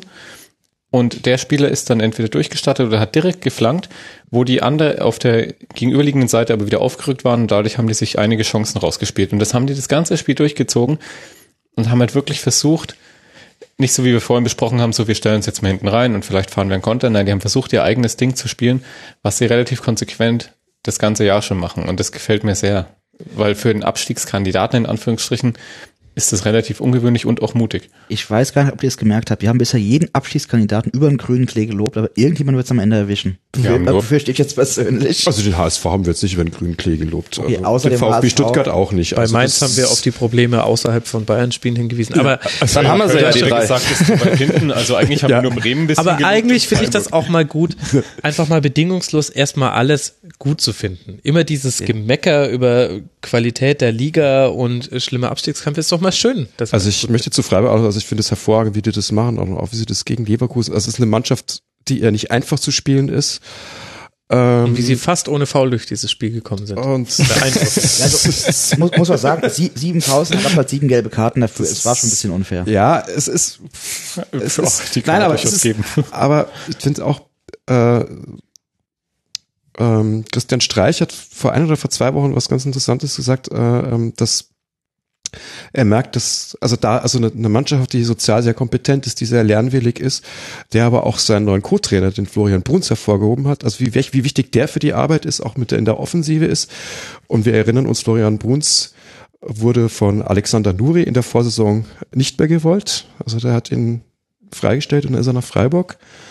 Und er hat gesagt, dass die qualitative, dass die Arbeit qualitativ für ihn besser geworden ist, weil er einen Trainer mehr zur Verfügung hat auf dem Platz und dass er das, dass er das auch in, in der Arbeit mit der Mannschaft merkt. Mhm. Das, ähm, also vielleicht spielt es auch wirklich tatsächlich mit rein. Das, Das, also es greift zumindest viel ineinander Ja. beim, beim SC, auch personell. Wenn du dir jetzt anguckst, äh, die Doppelsechs Abrashi Koch, wenn wir auf der einen Seite die Doppelsechs gelobt haben, dann kannst du hier auch sagen, jetzt seit drei Spielen wunderbar konstant, sowohl in der Defensive als auch wie sie die Offensive spielen. Günther Haberer, tolles Spiel gemacht. Über Nies Petersen, glaube ich, muss man kein Wort mehr verlieren, um zu wissen, wie wichtig der gerade ist. Jetzt kommt ein Tim Kleindienst mit rein und ein Höhler spielt ein bisschen Ja. zurückgezogen. Und Höhler vom SV Sandhausen, der erste schon lange Spieler. verletzt ist, ja, der fehlt, ja, und das merkst du aber irgendwie nicht. Genau. Also sie, sie finden Lösungen, auch wenn ihnen personell Probleme dazwischen. Und die haben Grifo verloren, zum Beispiel. Bitte? Und die machen das trotzdem einfach sehr gut. Jahr für Jahr, das ist wirklich Das ist einfach ganz, Wahnsinn. ganz erstaunlich, was da ähm, grundsätzlich in dem Verein, aber auch natürlich gerade mit äh, Christian Streich passiert dort. Und man merkt dieser Mannschaft an, gerade auch einfach in solch intensiven Spielen gegen den vermeintlich ja äh, wesentlich stärkeren Gegner wie Leverkusen, dass man mit dieser körperlichen Präsenz, die Freiburg hat, die sind brutal fit meiner Meinung nach, ähm, dass die, dass die da halt einfach genau über diesen Fakt dagegen halten können. Die haben eine Laufbereitschaft, die haben eine, eine Zweikampfpräsenz äh, und zwar bis, wenn es sein muss, zur sechs Minuten Nachspielzeit. Also es ist ja auch so, diese Zweikampfpräsenz ist jetzt keine Mannschaft, die nur schön spielt, sondern sie gehen auch wirklich in die Zweikampf und holen sich halt auch die gelben Karten, wenn es sein muss. Das Aber- ich, Trotzdem nur fünf Punkte Vorsprung. Obwohl man auch so lange Ja. umgeschlagen ist, das, äh, Ich glaube nicht, dass der SC Freiburg ja, nur auch ansatzweise noch was damit zu betonen bekommt. Ähm, ja, ich weiß es nicht. Aber also, trotzdem, ich glaube, man kann nicht oft genug die Verantwortlichen, nicht mal nur Christian Streich, sondern auch den ganzen Rest loben. Wenn du siehst, wer, von- also Kleindienst, Höfer, Abrashi, Haberer, Koch, die wenigsten, die nur Erstliga-Fußball schauen, ich behaupte mal gar keiner hat die auf dem Schirm. Und dann bedienst du dich halt in Sandhausen, du bedienst dich in Heidenheim, du bedienst dich bei Vereinen, wo leider aus meiner Sicht immer weniger Scouts drauf zu äh, schauen scheinen, weil man will die fertigen Erstliga-Profis von sonst irgendwo herholen. hm. Und die holen halt wirklich Spieler aus der zweiten Liga, machen sie deutlich besser und verkaufen sie mit einem Riesengewinn wie letztes Jahr Grifo an andere Vereine. Und vor allem darf man ja nicht vergessen, dass die Spiele in der Regel ja wirklich ein halbes Jahr brauchen, bis die in Freiburg wirklich angekommen sind, spielerisch. Also das ist ja schon, also das, das Training unter, unter, unter Streich und, und sein Co-Trainer scheint ja wirklich auch sehr komplex zu sein, um es jetzt einfach mal so auszudrücken, dass das einfach eine Zeit braucht, bis die Spieler das, das ja wirklich verstanden haben oder auch das auch umsetzen können, was, was verlangt wird, ja. Und dann, und dann knallen die aber diese Spieler, ja. Das ist, das ist, Mensch, wir finden wirklich alles gut. Ich bin gespannt, wie, wie die Hörerinnen und Hörer da draußen mit so viel positiven Vibes umgehen können. Wahrscheinlich wird uns vorgeworfen, dass wir uns ständig wiederholen, aber wir können ja auch nichts dafür, wenn der SC Freiburg zum Beispiel einfach nicht verlieren will. Jetzt geht's erstmal zu Hannover 96 und das ohne Haberer und Höfler. Das sind äh, zwei äh, Gefallene der vielen gelben Karten, beide gelb gesperrt. Dann zu Hause gegen Werder Bremen und Leverkusen darf ebenfalls jetzt zu Hause gegen Werder Bremen dran, aber eben im DFB-Pokal und dann spielt man zu Hause gegen Hertha BSC und beim HSV. Das nächste Spiel, über das ich gerne mit euch sprechen wollen würde, war das Samstagabend Topspiel. Winterneuzugang Luckman trifft in letzter Sekunde für Raber Leipzig und das, obwohl er das falsche Schuhwerk dabei hatte. Verrückte Bundesliga. Solche Geschichten schreibt, glaube ich, auch nur der Fußball. Gladbach spielt diszipliniert, aber nach vorne recht harmlos. Man hat einige große Chancen, die aber alle vergeben werden und dann verliert man eben in der letzten Sekunde. Und damit hat Gladbach von den letzten neun Bundesligaspielen nur zwei gewonnen. Und diese zwei gewonnen waren gegen den HSV und gegen den FC Augsburg. Stellt sich die Frage, Philipp, muss man sich da so langsam Sorgen machen aus Gladbacher Sicht? Zweifelsohne. Also ich meine, man steht auf Platz 8 und die Saison ist durchaus fortgeschritten und man hat an ganz, ganz andere Ambitionen und Ziele. Ähm, ich glaube nicht, dass die Herren äh, Eberl und Co. Ähm, zufrieden sind mit dem momentanen Tabellenstand und äh, das dürfen sie auch nicht sein mit dem Potenzial, das der Kader auch zweifelsohne hat. Man hat einfach nur keine ordentliche Neun vorne drin. Das ist halt einfach das gute alte Thema bei Borussia Mönchengladbach und über das seit ganz, ganz langer Zeit schon gesprochen wird. Und was mich auch manchmal einfach wirklich immer nur erstaunen lässt, warum man sich mal nicht um diese Position kümmert, ehrlich gesagt. Weil die, Ja, weil du, wenn beide fit sind, Raphael und Stindl hast, die passabel sind. Also, oder was heißt passabel? Das Ja, jetzt ja. viel zu negativ. Ähm, sehr, sehr nee. gut vorne spielen. Da- Ich springe mal ganz kurz rein, weil ich heute Morgen die böse Konkurrenzsendung in Sport 1 gesehen habe. Da hat Hans Meyer aus meiner Sicht wem? richtigerweise gemeint, Gladbach kann einen, Ra einen Raphael in Topform nicht ersetzen momentan. Und das Gefühl habe ich tatsächlich das auch. ist auch richtig, ja. Gladbach fallen momentan neun Leute aus, von- wo du bei acht wahrscheinlich sagen kannst, die kannst du irgendwie noch ersetzen. Raphael kannst du leider momentan nicht ersetzen. Hm. Und das merkst du momentan halt auch. Du fängst ja am Ende halt ein blödes Gegentor ein, wo du sagen musst, das kannst du wahrscheinlich besser verteidigen. Okay, passiert. Du hast den Robert Gumni oder wie er heißt, ähm, der für mich eigentlich eine durchaus brauchbare Alternative auf den Außenverteidigerpositionen gewesen wäre, der durch Medizincheck fällt. Es läuft halt auch ein bisschen was gegen dich gerade. Ja, Elvedi muss jetzt dann Linksverteidiger spielen. Das Genau, LWD, hat er, hat er nicht schlecht okay. gemacht, aber Weil Oskar Wendt ausgefallen ist. Also Yannick Westergaard, Gintner, Janschke, das ist durchaus hoher Bundesligaschnitt. Super, ja. Das ist jetzt keine Weltklasse, aber mit denen kannst du durchaus spielen. Griffo hatten wir gerade eben. Hat, glaube ich, links gespielt, wenn ich es richtig gesehen habe. Ich sehe den Spielt er meistens in ja, Gladbach ich, ich, mittlerweile. ich, ich würde ihn lieber zentral sehen. Aber Absolut, weil er nicht die Schnelligkeit hat. Ja. Gut, Kramer.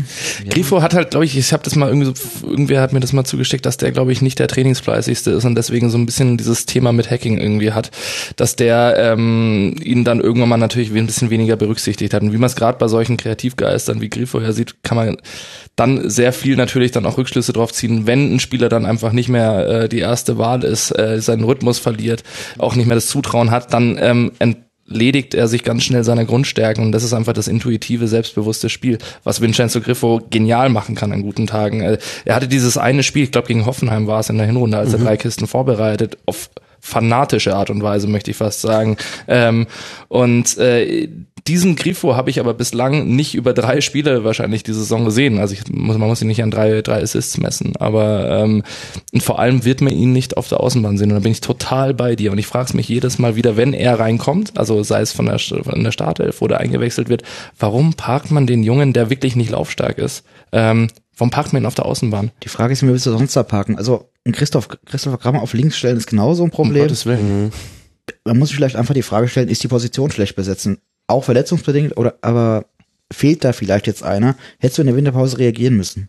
Genau, das ist ein Problem der Kaderplanung, weil äh, Grifo gehört eigentlich halt in die Mitte und dann spielt er auch. Dann muss man zur Not Freiburg meiner Meinung Du nach spielst halt an dem Tag gegen Leimer, Kampel und Brummer. Und gerade Kampel, Aber dann stellst du, stellst du, ich meine, jetzt hat er diesmal rechts gespielt gehabt, äh, Patrick, Her okay, sie haben 4-4-2 agiert, ne? Genau, ähm, also da hast musst du Hermann vielleicht Patrick rechts. Herrmann halt eher einfach äh, auf den Flügel stellen und einfach wieder auf eine Spitze umstellen, Hazard auf den Flügel stellen. Dann hast du zwei schnelle, schnelle Flügel äh, besetzt miteinander, hast vorne den ja von euch äh, gefeierten Stindel noch drin, der abschlussstark ist, definitiv, den man auch füttern kann. Ähm, dann ist es vielleicht das System. Aber Hermann spielt, glaube ich, auch nur, weil an die anderen verletzt sind, um es einfach hast- mal so du hast als, als ein, Einwurf zu bringen. Ne? Der Also wurde das- auch wo geparkt jetzt viele in der Saison. ist, ne, also auf der Rechtsverteidigung. der, ja. der sicherlich schon Ja, aber bessere. Spielzeiten hatte als diese. ja, du hast halt noch Chris Source hinten dran, der irgendwann für Hermann kam. Das ist jetzt auch nicht erste Wahl.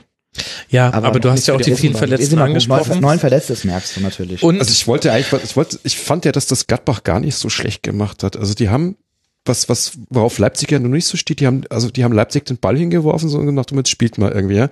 Und darauf steht Leipzig ja jetzt auch nicht so wirklich irgendwie. Und, und ähm, Ich glaube, was es so schwierig macht, die Situation von Gladbach zu bewerten, ist, dass ich denke, wir uns alle einig sind, dass es keine Mannschaft für die Top 4 ist, zumindest nicht, also da müsste sehr, sehr viel ineinander greifen, dann wäre das möglich.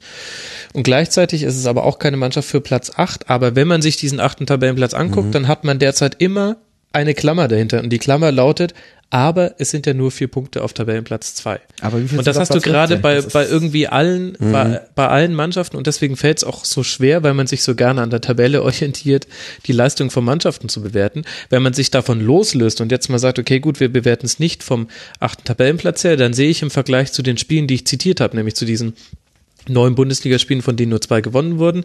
Jetzt in diesem Spiel gegen Leipzig eine Weiterentwicklung. Es war ein, ein gutes Heimspiel. Es hätte auch bei einer besseren Chancenverwertung ein, ein Sieg bei rausspringen können. Die Niederlage war unglücklich und du spielst immer noch gegen eine sehr, sehr gute Leipziger Mannschaft, die jetzt zwar auch ihre eigenen Probleme hat, über die können wir noch kurz sprechen, aber es war kein schlechtes Spiel. Das, die Herausforderung ist jetzt für Borussia Mönchengladbach, diesen Trend mal zu bestätigen, weil das hat man jetzt schon sehr häufig gesehen, dass man eigentlich gute Spiele hatte. Manchmal kamen die Ergebnisse mit den Spielen, manchmal nicht, vor allem zuletzt.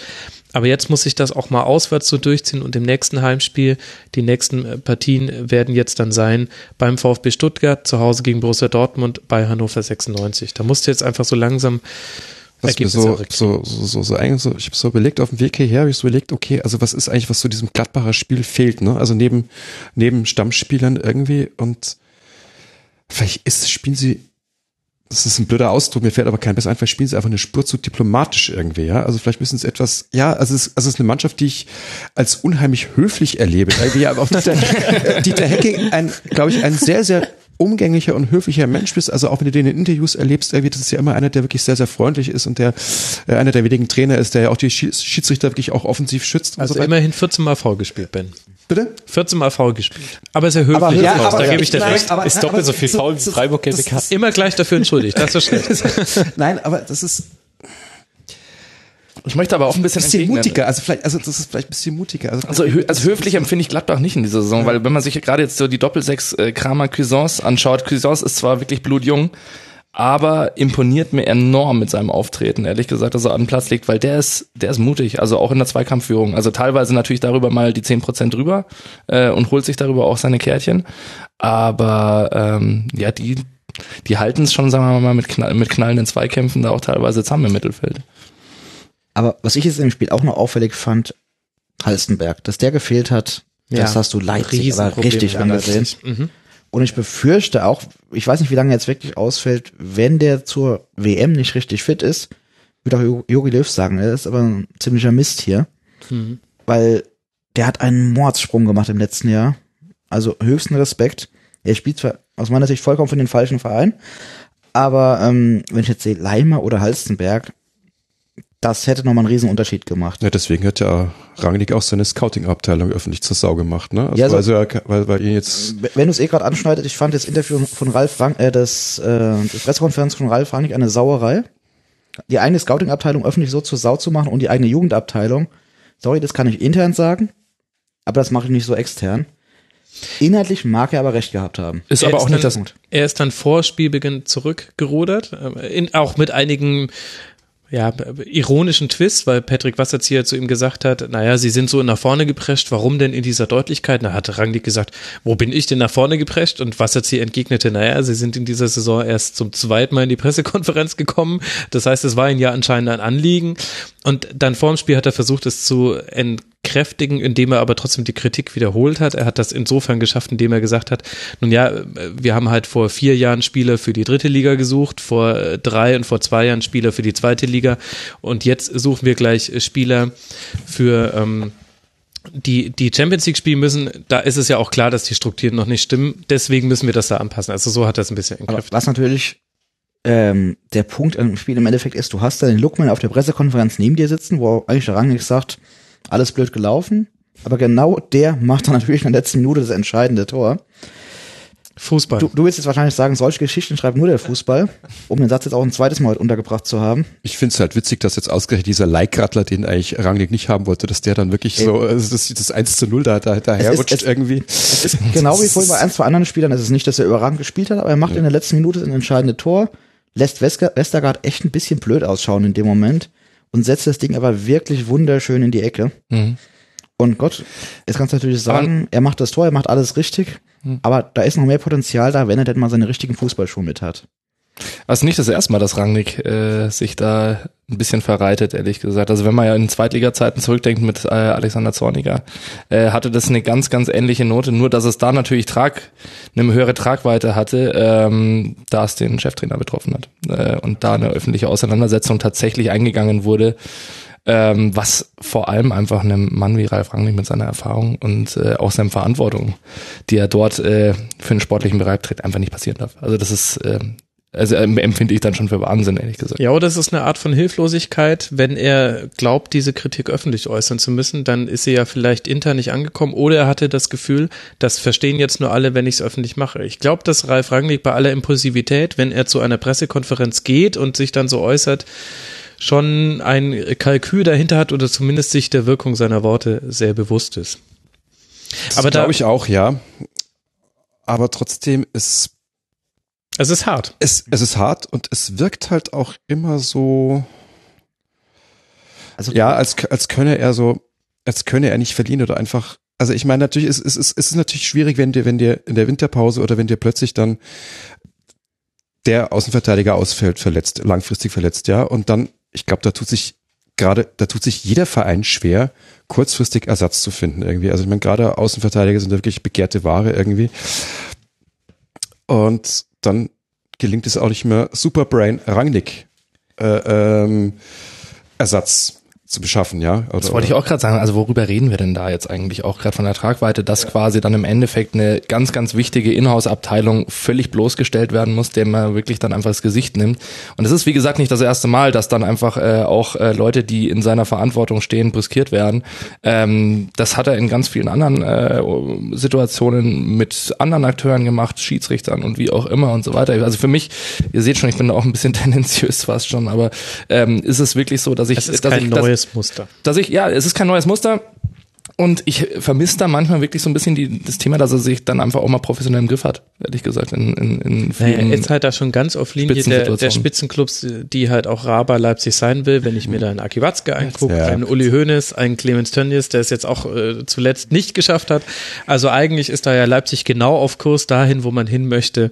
Es gibt immer mal wieder jemanden, der lieber etwas öffentlich macht, als es intern zu klären. Interessanter als diese Rangnick-Geschichte finde ich aber die Frage, warum hat Leipzig im letzten Drittel so viele Probleme? Und Probleme will ich jetzt nicht damit verstanden wissen, dass man überhaupt nichts produziert, aber es ist schon deutlich weniger als noch in der Hinrunde. Man kommt mit dem Ballbesitz, wo es zwischenzeitlich so aus, als hätte Leipzig da sehr gute Möglichkeiten gefunden, Chancen zu kreieren, nicht mehr ganz so gut. Zu Recht. Da würde ich den Namen Emil Forsberg mal in den Raum werfen. könnte sein, Genau. ja. Ich, sehe- echt zu mir ein Lachen und ein Nicken. Also, du merkst es. Also, Forsberg fällt jetzt aus, die fällt Halstenberg aus, der auch seine Offensivaktionen hatte. Und das sind zwei ganz wichtige Stützen. Du hast in der letzten Saison gemerkt, als Emil Forsberg sich in München die rote Karte eingefangen hat, da konnte Cater das noch auffangen. Aber Cater spielt jetzt auch nicht unbedingt in Hochform. Also er spielt immer noch guten Fußball, aber nicht seine 100% vom letzten Jahr oder 100 110%. Und ähm, jetzt hast du da die, äh, Diego Demme stehen. Fraglos ein ordentlicher Fußballer, aber im Vergleich zu Forsberg fällt der halt ab. Andererseits war er Dreh- und Angelpunkt. Also über 100 Ballaktionen war die Zentrale, die auch auf der anderen Seite Gladbach nicht so ganz in den Griff bekommen hat. Ja, aber was hat der Emil Forsberg mit 100 Ballkontakten gemacht, das ist halt die Frage. Und Ja. ähm, ich, ich kann es Ja, nicht okay, gut. beantworten, Ja. aber Emil Forsberg ist halt mit Cater, Leib und Seele von diesem Spiel bei Leipzig. Ich fand aber, dass als Forsberg noch gespielt hat, er ist ja jetzt, äh, konnte er jetzt nicht spielen. Also er ist auch nicht der Emil Forsberg der letzten Saison. In dieser Saison hängt eigentlich alles an Sabitzer auf der rechten Seite, wenn wir jetzt mal Heißenberg aus der gleichen rausnehmen und so Österreichs Fußballer des Jahres. individuelle ähm, Höchstleistungen. Ähm, Timo Werner hing wahnsinnig in der Luft und Sabitzer war wieder der wichtigste Mann offensiv. Ein Augustin saß erstmal nur auf der Bank, wo man auch die Frage stellen kann, ja, also da, ich will jetzt nicht immer hier den, den Sofa-Trainer geben und immer sagen, äh, im Nachhinein hätte man natürlich das und das machen müssen, aber ich finde es einfach nur eine interessante ja, Erkenntnis, dass Leipzig nicht mehr offensiv die, die Macht ist, die sie in der letzten Saison war, wo Ich du zu glaub- jeder Zeit das Gefühl hattest, sie können ein Tor erzielen. Ja, und ich glaube, also das, vielleicht müssen sie jetzt einfach so diese Erfahrung machen. Also sie waren letzte Saison so die Überflieger, gleich in die Champions League gekommen. Ähm, und vielleicht ist, sind wirklich sehr junge Spieler, die das vielleicht auch wirklich auch erstmal auch irgendwie verarbeiten müssen und vielleicht auch längerfristig verarbeiten müssen. Und da jetzt vielleicht gerade in der Beziehung der Akku so ein bisschen leer ist und sie sich da Ja, und sie sind in ihrem zweiten Bundesliga-Jahr nach 21 Spieltagen auf Platz drei. Also die Das ja, kommt ja auch noch, also das kommt noch dazu. Ne? Aber nur so und so viele Punkte zu. nein, aber die, Ja, ja. Die, das ist ja extrem hohes Niveau, das die leisten, Ja, auch natürlich. spielerisch. Also es ist ja nicht gerade so, dass Leipzig enttäuscht oder so. Die spielen einfach wirklich guten Fußball und stehen äh, durchaus verdient Das oben. stimmt, aber ich finde, diese Aber-Diskussion bringen einen irgendwann auch nicht mehr weiter. Also, weil wir können natürlich nicht nicht, immer klar. auf der, also ich, ich, meine, dieses, das Problem habe ich ja jetzt jede Woche, dass ich immer sage, ich muss auf der einen Seite loben, aber und auf der anderen Seite habe ich das, ich muss jetzt kritisieren, aber. Aber an irgendeiner Stelle muss man dann auch mal sagen, nee, Entschuldigung, wir haben einfach gesehen, dass es sehr, sehr viel besser geht und diese Saison ist es deutlich schlechter als in der letzten Saison. Dass das tabellarisch sich gerade noch nicht ausdrückt, ist eben der aktuellen Saison geschuldet, aber weniger Raba Leipzig selbst. Und da finde ich auch bei allem Positiven, was es gibt, Upamecano zum Beispiel super Spiel gemacht. Äh, Defensiv stehen sie ja immer noch sehr, sehr gut. Aber trotzdem, es ist ein deutlicher Qualitätsverlust zu sehen und insgesamt ist Leipzig aus der, so auf einem Schlingerkurs, wie so viele andere Mannschaften auch. Ich meine, es geht halt auch um, einerseits geht es ums Gesamtbild, andererseits geht es halt jetzt um ein paar Spiele, wo man halt sagt, okay, ihr habt ja schon recht mit dem, was ihr angesprochen habt. Aber du musst immer sagen, also normalerweise sagst du ja in der zweiten Saison, gerade wenn du international spielst, Du hast die Dreifachbelastung. Du hast irgendwelche neuen Einflüsse. Du bist jetzt der Gejagte. Und trotzdem, du spielst nicht mehr diesen überfallartigen Fußball. Dreifachbelastung lasse ich jetzt beim besten Willen im Februar nicht gelten, wenn das letzte Champions League Spiel zwei Monate her ist. Vor allem haben sie nach den Champions League Spielen eigentlich immer ganz gut gespielt. Ja, wer will das eine ganze Saison für sich Und äh, in ähm, Anspruch nehmen? in, insgesamt ähm, bringen sie seit dem ersten Spieltag nicht mehr das auf die Reihe, was sie im letzten Jahr gemacht haben. Natürlich stellen sich Gegner besser auf dich ein. Fraglos eine Sache. Aber wir haben es ja schon, die Säulen Cater, Forsberg, Werner haben alle ein bisschen abgebaut, beziehungsweise werden nicht mehr so eingebunden und das merkst du halt. Also wo ich aber nochmal, also wo wirklich kein Aber zulässig ist, ist einfach wirklich nochmal, um ihn nochmal zu betonen, Emil Forsberg. Also der spielt eine wirklich unterirdische Saison ich kann es nicht anders formulieren. Bei dem Potenzial, das der Junge hat, ähm, was er letzte Saison über wirklich die komplette Saison unter Beweis gestellt hat und einfach auch gemerkt hat, man gemerkt hat, wie abhängig dieses Offensivspiel der Leipziger von dieser Figur Emil Forsberg grundsätzlich ist mit seiner Auch von den Kreativität. Standards, das für Ja. diese Saison auch. Ähm, ist ein Schatten seiner selbst äh, seit der Hinrunde. Wenn er dann fit ist überhaupt. Und man fragt sich einfach wirklich, also für mich ist es eigentlich so, dass die Personalie, also das, das äh, Negativphänomen sozusagen, wenn es eine Einzelpersonalie betrifft, dieser Bundesliga-Saison bislang. Raber jetzt zu Hause gegen den FC Augsburg, dann beim, SSC Neapel. Das kann man sich, glaube ich, ganz gut angucken dann. Und dann geht's zur Eintracht nach Frankfurt. Borussia Mönchengladbach darf, wie schon angesprochen, jetzt beim VfB Stuttgart ran und dann zu Hause gegen Borussia Dortmund. Zwei Spiele fehlen uns noch und zudem müssen wir ein bisschen schneller kommen, denn wir müssen noch ein bisschen Essen vorbereiten und mit ein bisschen Essen meine ich ungefähr, tja, damit könnte man die ganze Straße hier wahrscheinlich durchfuttern, aber es ist ja Super Bowl. Lasst uns noch über Augsburg gegen Eintracht Frankfurt sprechen. Der FCA dominiert erschreckend schwache Frankfurter und gewinnt deutlich, nämlich mit 3 zu 0. Gregoritsch grüßt den Rasenfunk in seiner Super Bowl-Ausgabe mit einem Football-Jubel, wobei die Art und Weise, wie er ihn wirft, dann doch eher an Brett Huntley erinnert. Philip Rivers. Oder, ja, das stimmt. Äh, er trifft aber vorher wunderbar zum 2 zu 0. Es sei ihm also verziehen. Am Ende darf dann ein ehemaliger Spieler aus der Jugend des FC Bayern den Deckel drauf machen, nämlich Marco Richter. Beste Nachricht für die Eintracht, dass Marco Fabian zurück ist? Fragezeichen. Hat sich jetzt heute noch nicht so bemerkbar gemacht, sagen wir es mal so aus. Ja, aber hast du andere gute Nachrichten für die? SGE?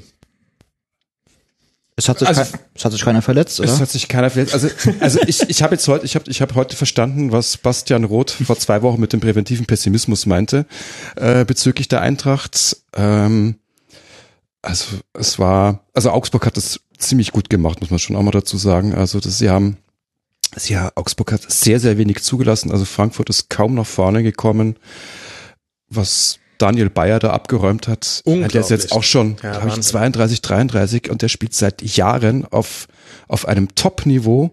Also ist wirklich beeindruckend. Also Meiste Ballaktionen bei Augsburg. Das- definitiv, defensiv bockstark. 93 Prozent Zweikämpfe habe ich durchgeführt. Das ähm, und was Tim Timothy Chandler dann im Interview auch gesagt hat, also sie haben Frankfurt hat auch einen gebrauchten Tag erwischt. Also das ist, also ich glaube, das trifft auf so ziemlich alle Mannschaftsteile zu. Also das ist das. Gut, Aller war vollkommen abgemeldet. Also der hat, das ist ähm, er hat wenig Hilfe gehabt. Ja, Alle. ja, ich sag, er war hatte, er, hatte, er hatte gute Aktionen, die Ja. aber halt äh, relativ weit weg vom 16er stattgefunden haben. Ähm, er ist teilweise wirklich ungünstig bedient worden, um es freundlich auszudrücken, und musste mit ganz viel Langholz irgendwie versuchen, was anzufangen mit zwei, drei Gegenspielern gegen sich und hat daraus äh, Situationen versucht zu kreieren. Also er hat eine Ballkontrolle hergestellt und so weiter. Wie du sagst, die Frankfurter haben sehr viel von dem nicht aufs Parkett bekommen, was für das sie ja echt bekannt sind dieses Jahr. Und das war schon auch einfach grundsätzlich so ein bisschen die äh, Laufbereitschaft, einfach auch die Präsenz in den Zweikämpfen zu haben. Sie standen einfach, waren immer einen Schritt zu spät.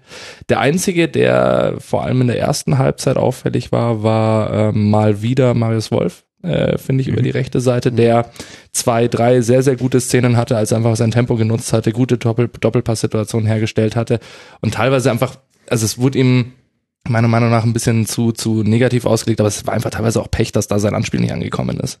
Und ich möchte Augsburg wirklich hervorheben. Ich finde, die haben hinten äh, standen die extrem sicher, haben sehr gut verschoben, haben Haller zum Beispiel komplett zugestellt und haben Frankfurt dazu gezwungen, nur mit hohen Anspielen zu versuchen, mal nach vorne zu kommen. Das haben die teilweise gut gemacht, weil man dann die Technik gesehen hat, die ein Boateng zum Beispiel hat oder auch Jovic.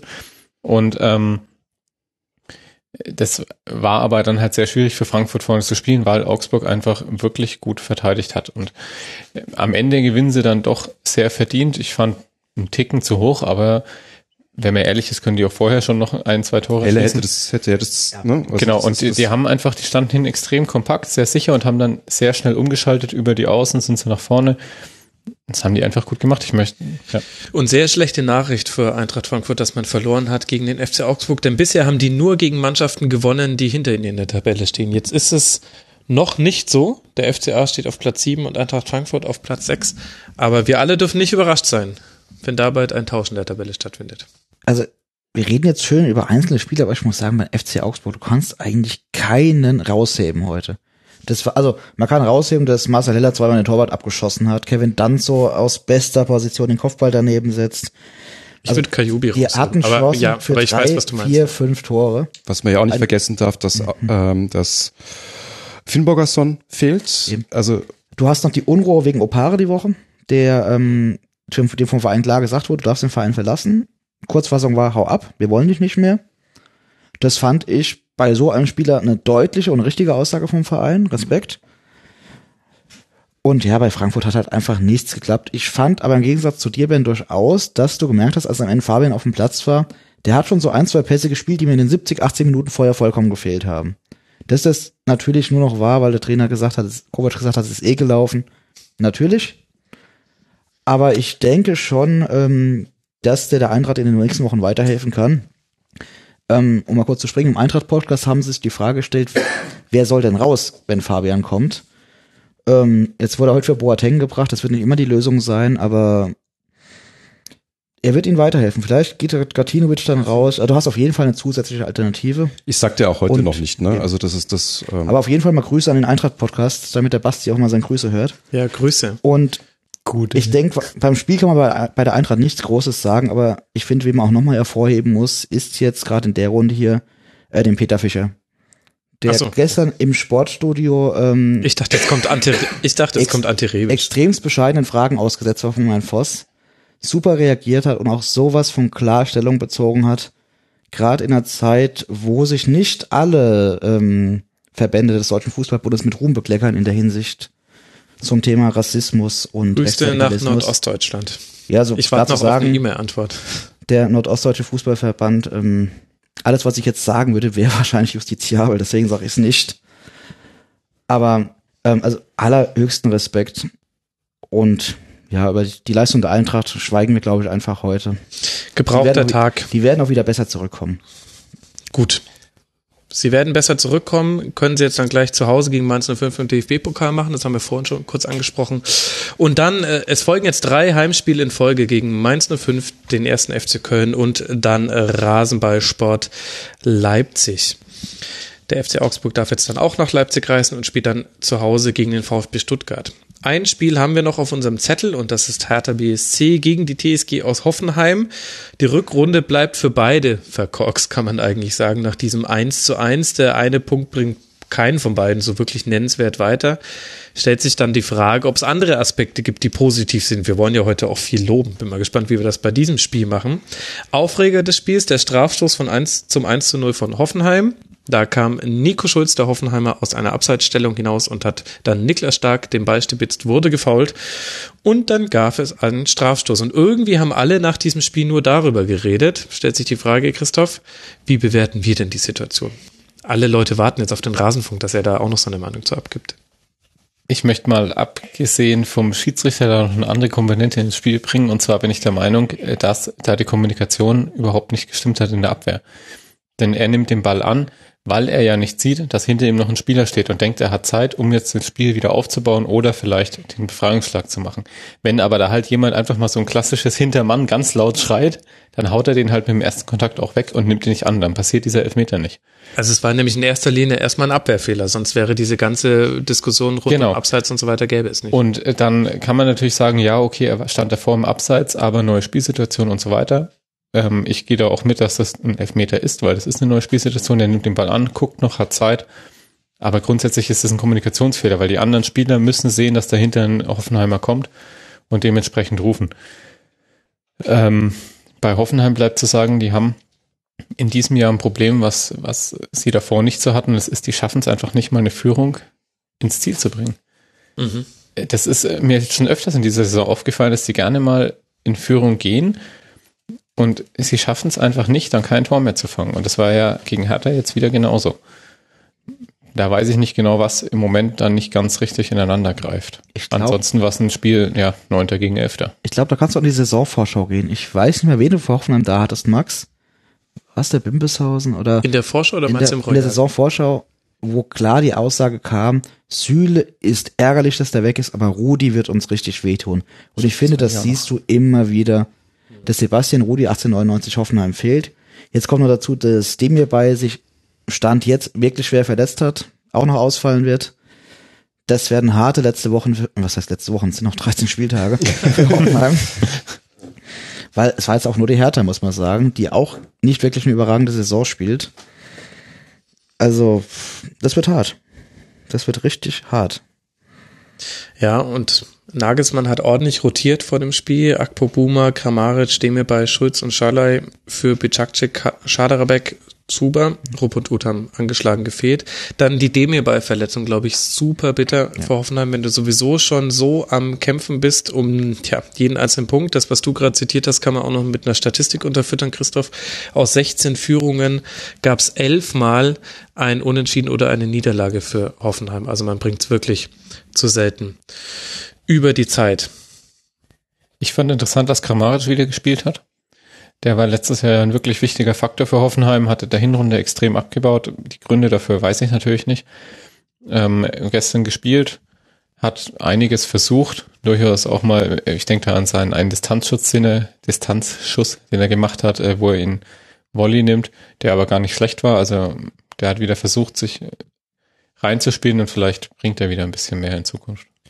Ja, wäre wichtig auf jeden Fall für die TSG, weil äh, Kramaric ja gerade in seiner ersten Saison gezeigt hat in Hoffenheim, was für einen Wert er hat. Also ist ja gar nicht eigentlich derjenige, den du hast, äh, der den, der die Kugel über die über die Linie drücken konnte. Aber der sollte, aber der halt gerade im Zusammenspiel ähm, mit, ähm, na, wer war es noch auf der anderen Außenbahn? Was? Ja, also war es Nabri schon, ne? Ja, rechts hatten wir, also ähm, rechts hatten wir Gnabry stehen, links Schulz. Mhm. Nee, ich meine jetzt vergangene Saison. Wer hat, wer, Äh. wer, wer war in Hoffenheim nochmal mit auf dem Flügel gestanden? Whatever, auf jeden Fall hat mal Sandro Wagner noch gehabt, der das Ding drüber drücken konnte. Und äh, ich glaube ehrlich gesagt, dass das schon auch einfach ein Punkt ist, der äh, Hoffenheim wahrscheinlich so ein bisschen ähm, fehlt. Ja, vorne drin, dass du halt einfach den, den Neuner vorne drin hast, der halt einfach die Abschluss Wird jetzt halt auch in der nächsten Runde nicht besser. Marc Uth wird gehen, Serge Gnabry stand jetzt auch. Ähm, und ob sie dem hier beibehalten können, wage ich stand jetzt auch zu bezweifeln. Auf wen von ich der aber, ab. aber wen sie haben, und das ist jetzt in Zeiten von einem Verletzten oder Langzeitverletzten, dem, äh, dem mir bei wahrscheinlich wichtig ist, tatsächlich ein Dennis Geiger. Äh, der mir wirklich derart imponiert, äh, schon die ganze Saison über, der selbst in den schlechten Spielen, also ich erinnere mich zum Beispiel an äh, Liverpool zum Beispiel, tatsächlich noch wirklich positiv auffällig war und das in einem Alter äh, auf einer so wichtigen Position, dass es wirklich erstaunlich ist, wo man schon auch so ein bisschen von der Entwicklung Parallelen zu Cuisance zum Beispiel ziehen könnte, irgendwie in Gladbach. Und ich glaube, ein schönes Beispiel dafür, ähm, was Hoffenheim da durchaus auch an Spielermaterial entwickeln kann. Ehrlich, ich finde Geiger läuft so ein bisschen unter dem Radar, komischerweise.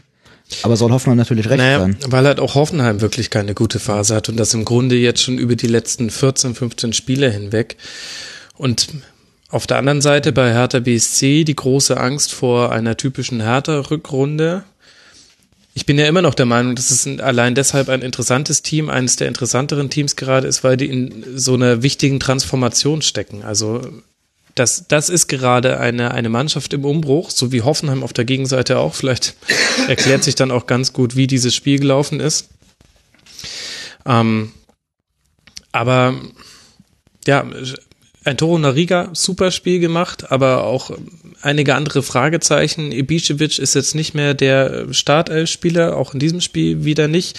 Lazaro auch ein gutes Spiel gemacht, vor allem natürlich die Aktion vor dem 1 zu 1. Aber insgesamt greifen da noch nicht alle Komponenten ineinander und nur sechs Torschüsse in einem Heimspiel ist selbst für Hertha BSC wenig. Ich bin sehr gespannt, wie sich das weiterentwickelt. Das Auf der anderen Seite ist es ja ein recht lautloser Umbruch. Also das finde ich wieder bemerkenswert. Das ist jetzt nichts, was jetzt so großartig gehypt oder thematisiert wird. Das ist für mich sowas, ja, sowas Schleichendes irgendwie, was halt jetzt irgendwie so passiert irgendwie. Ich finde, das hängt auch so ein bisschen mit der Presse zusammen. Wenn du so einen Umbruch auf Schalke hast, Stuttgart, ja, München, mag schon sein. dann hast du eher mal die Ausschläge in der jeweiligen Stadtpresse. In Berlin erlebe ich sowas eher selten. Hast du mehr so die Diskussion um den Stadionumbau, was ist in Zukunft, wo sollen sie spielen, wie viele Zuschauer sollen das sein? Und du hast natürlich mit, äh, mit Union Berlin noch einen zweiten Verein, der auch ein bisschen im Fokus ist. Und das deutschlandweite Interesse an Hertha BSC, ohne ihn jetzt zu nahe treten zu wollen, ist im Vergleich zu vielen anderen Vereinen auch wirklich gering. Ja, ja, das stimmt schon. Ich meine, vielleicht ist es auch gar nicht so schlecht, wenn da jetzt gerade nicht alle Scheinwerfer drauf gerichtet sind, so wie es jetzt gerade sportlich läuft.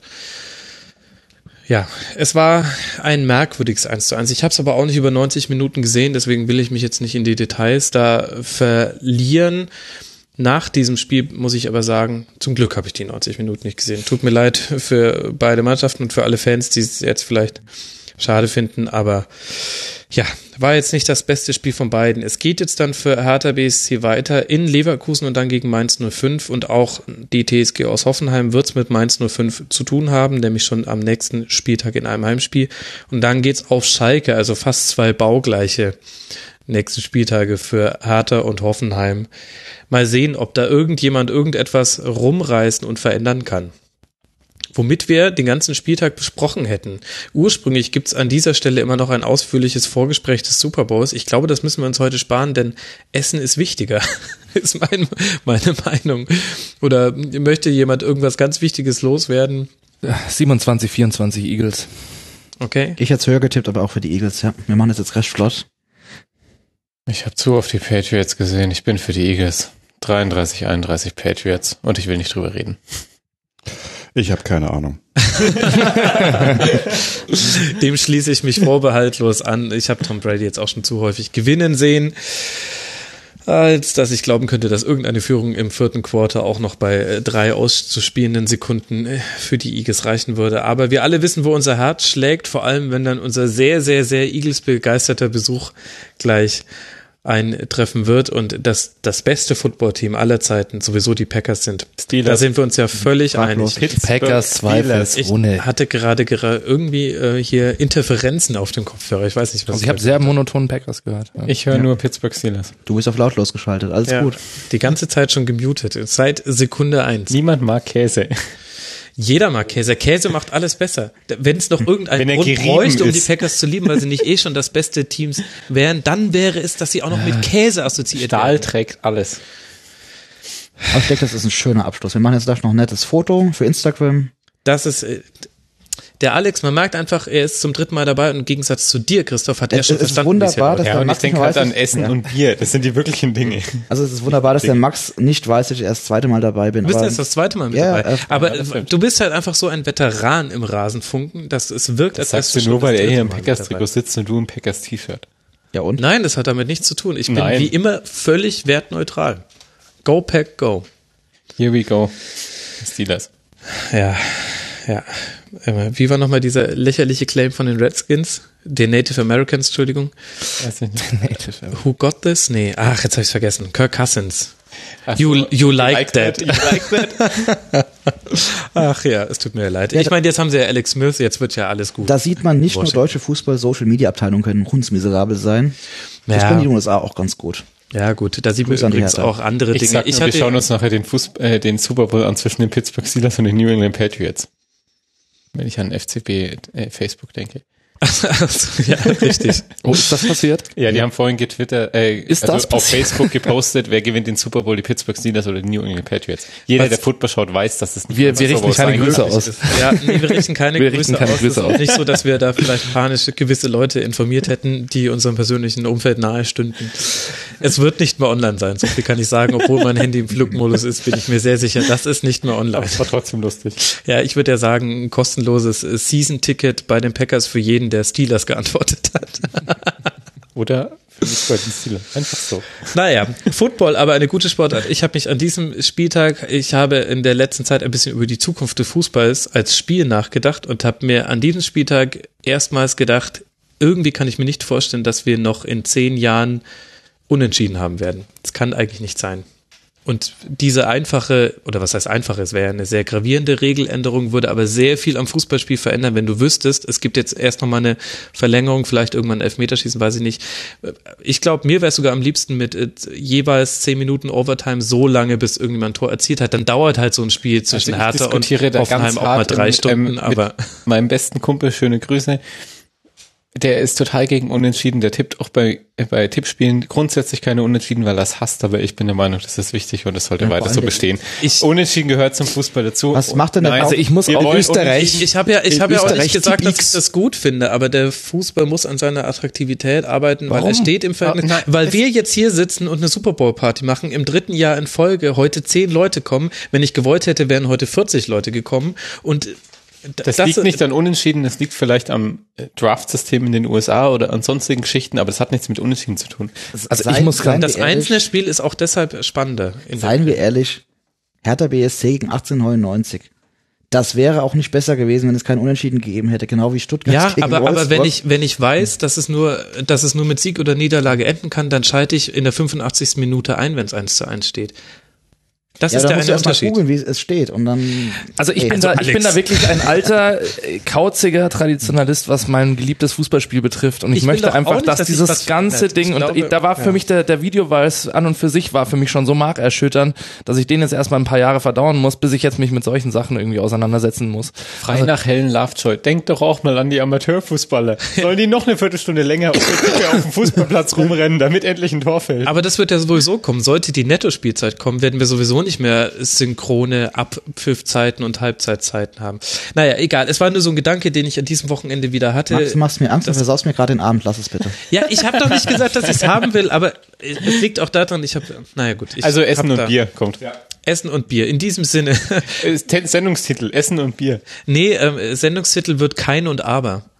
Das wird dann auch sehr, sehr sophisticated. Das wird auch nicht jeder verstehen, so wie du mich gerade anguckst. Das, ja, weil wir, werden weil wir die davon CDs von gesprochen Gerhard haben. Polt verlegt bei Kahn und, Kein und Aber Records. Ach, dann ist es gar Aber ich glaube, er nicht meint mein ja kein und. Abel aus dem Alten Testament. Ja, natürlich. Ja, und ich meinte es, weil wir vorhin davon aber- gesprochen haben, es gibt mal kein Aber oder es gibt ein Aber. Deswegen kein und Aber. Super schlau, beziehungsweise auch super konst Ja, ähm, Gott. ja, ich glaube, es, dann checken es halt nur drei Leute oder alle, die bis hierhin gehört haben. Ist mir auch egal. Liebe Hörerinnen und Hörer, viel Spaß beim Super Bowl. Ihr werdet es vorher nicht mehr hören. Ansonsten habt ihr Super Bowl nicht gesehen. Und wir hören uns dann nächste Woche wieder. Bis dahin macht's gut. Ciao. Servus. Servus. Servus.